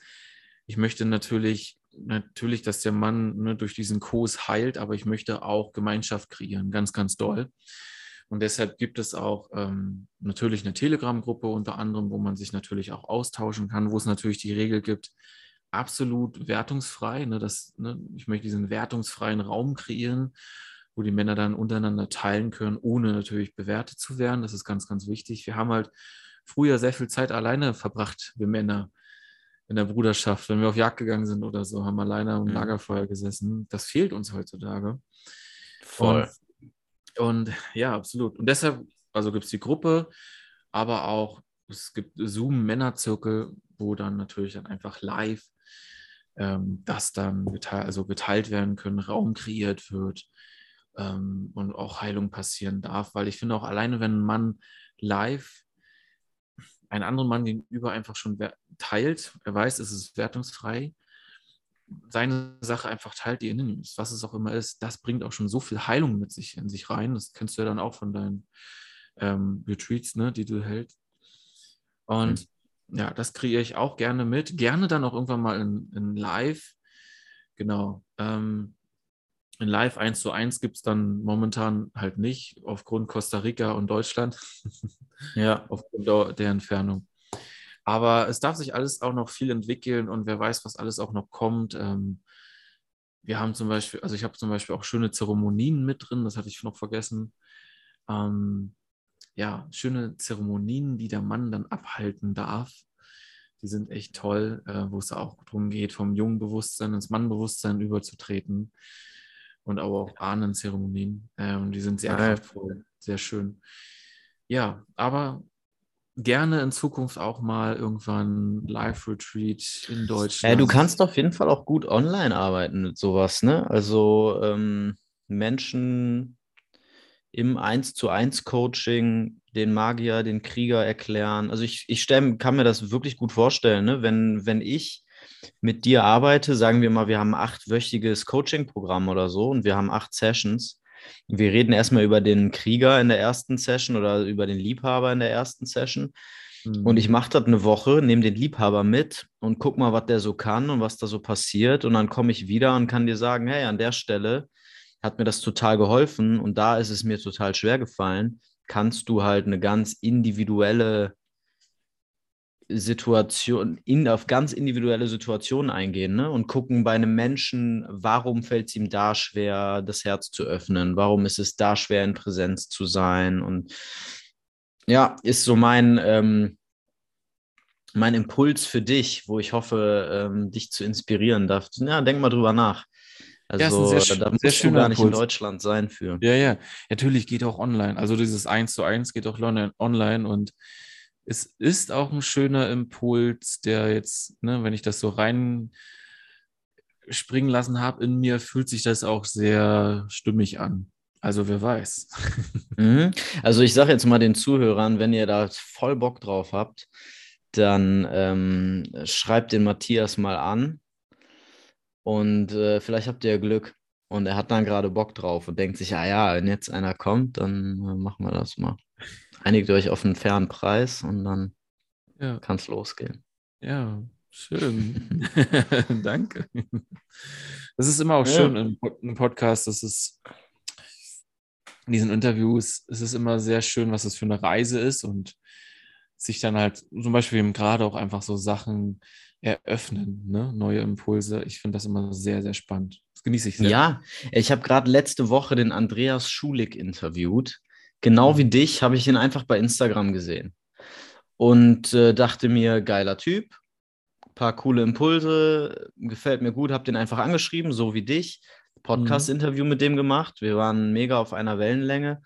Und ähm, dann habe ich ein Reel gemacht über, es ging irgendwie um ähm, darum, dass es in der Gesellschaft in Deutschland immer noch so ein, so ein krasses Ding ist, wenn man sich als Vater um seine Kinder kümmert, dass man irgendwie Applaus dafür bekommt. Und ich habe, genau, ich habe in dem Reel gesprochen über so ähm, Väterprofile bei Instagram, die darauf aufbauen, dass ein Vater sich um seine Kinder kümmert. Also irgendwie, ich bin als Papa alleine mit meinen Kindern und habe ein Jahr Elternzeit, hier bin ich, bitte jubelt mir alle zu. Darüber habe ich mich so ein bisschen humoristisch ausgekotzt. Mhm. Und ähm, dann habe ich gesagt, habe ich da drunter geschrieben, es gibt zum Beispiel immer noch keine Wickeltische auf Männertoiletten. Und dann hat der Andreas Schulig darunter geschrieben, lass doch mal eine Petition starten. Und das haben wir dann gemacht. Ähm, das ist genau das, was du sagst. Jetzt läuft mhm. die Petition. Ähm, wer mir auf Instagram folgt, kann da mal auf meine Bio klicken in meinen Linktree. Da gibt es den Link zur Petition. Ich hau den natürlich auch hier unter die Folge. Unterschreibt mal alle. Das ist mehr ein Witz, aber es ist einfach geil, was, ähm, was entsteht aus diesen ja. Gesprächen und ähm, ach, was ich alles auch schon aus Podcasts gelernt habe und mitgenommen habe. Für mich ist einfach unglaublich. Ja, sehr wertvoll, auf jeden Fall sehr wertvoll. Und wer weiß, ich meine, wir werden sicherlich auch mal nach Deutschland kommen. Vielleicht können wir auch mal ein Retreat zusammen machen. Auf jeden Fall. Ja. Bin ich sofort am Start. Ähm, vielleicht kommst du mal auf dem Vater-Kind-Retreat bei uns vorbei oder wir machen was ganz Eigenes. Auf jeden Fall bin ich offen für. Und ich komme auch bei dir in den Podcast noch, oder? Warst du das nicht? Ja, können wir auch machen. Hattest du angeboten, ne? Ich hoffe, ich laber jetzt hier keinen Scheiß und du musst jetzt äh, Ja sagen, weil ich schneide es sonst raus. Also, aber du hast das angeboten, ne? Ja, doch, ich denke schon. Also, ja, nee, das ist eigentlich egal, ob ich es angeboten habe oder nicht. Wir können es ja jetzt einfach sagen. Und ja, finde ich cool. Festlegen, gerne, auf jeden Fall. Spread the message. Yes. Okay, geil. Doch, also ich würde es sehr gerne auf jeden Fall. Ich habe auch schon mal deine Website mir angeguckt und es ist auch eine echt tolle Arbeit, die ihr da macht. Und äh, das dürfen wir dann gerne auch nochmal vertiefen. Ja, cool. Freue ich mich drauf. Lass das ja, machen. Ähm, genau. Wir arbeiten alle an einer Sache, deswegen ist es gut, den Kuchen gemeinsam größer zu machen. Auf jeden Fall. Da kann es auch nicht genug Leute geben, die daran arbeiten. Yes, genau. Mhm. Stark. Ähm, ich gehe jetzt schlafen. Bei dir ist wie viel Uhr? ja, es ist jetzt ähm, Palindrom 1441. Sehr schön. okay, das musst du mir jetzt erklären. Das habe ich nicht verstanden. Ein Palindrom ist, ne, wenn also die Zahl oder auch ein Wort genauso anfängt, wie es endet. Ne? 1, 4. Also ah, du kannst es ah. beide Richtungen lesen. Ne? 1, wie 4, Anna. 4, 1 ist, ja, genau. Ja. Sehr schöne Zahl. Max Herre. Von vorne wie von hinten ANNA. Ja, genau. Das ist ein sehr bekanntes Palindrom. genau, ja. Okay, also bei dir ist jetzt 1, muss ich denken, 1441, 20 vor 3 Mittag, nachmittags. Genau. Und hier ist 2242, 20 vor 11. Und äh, da unsere kurze zurzeit, wie gesagt, den Schlafräuber spielt, ja. bin ich schon sehr lange auf den Beinen und ähm, ja. gehe jetzt pennen. Kann ich sehr gut nachvollziehen. es war geil, mit dir zu sprechen. Wir bleiben definitiv in Kontakt, da bin ich mir sicher. Und yes. ähm, war sehr schön. Ja, Mann. Hat mich gefreut, dich kennenzulernen. Alles Gute für dich und deine Arbeit. Danke. Mach's gut. Ja.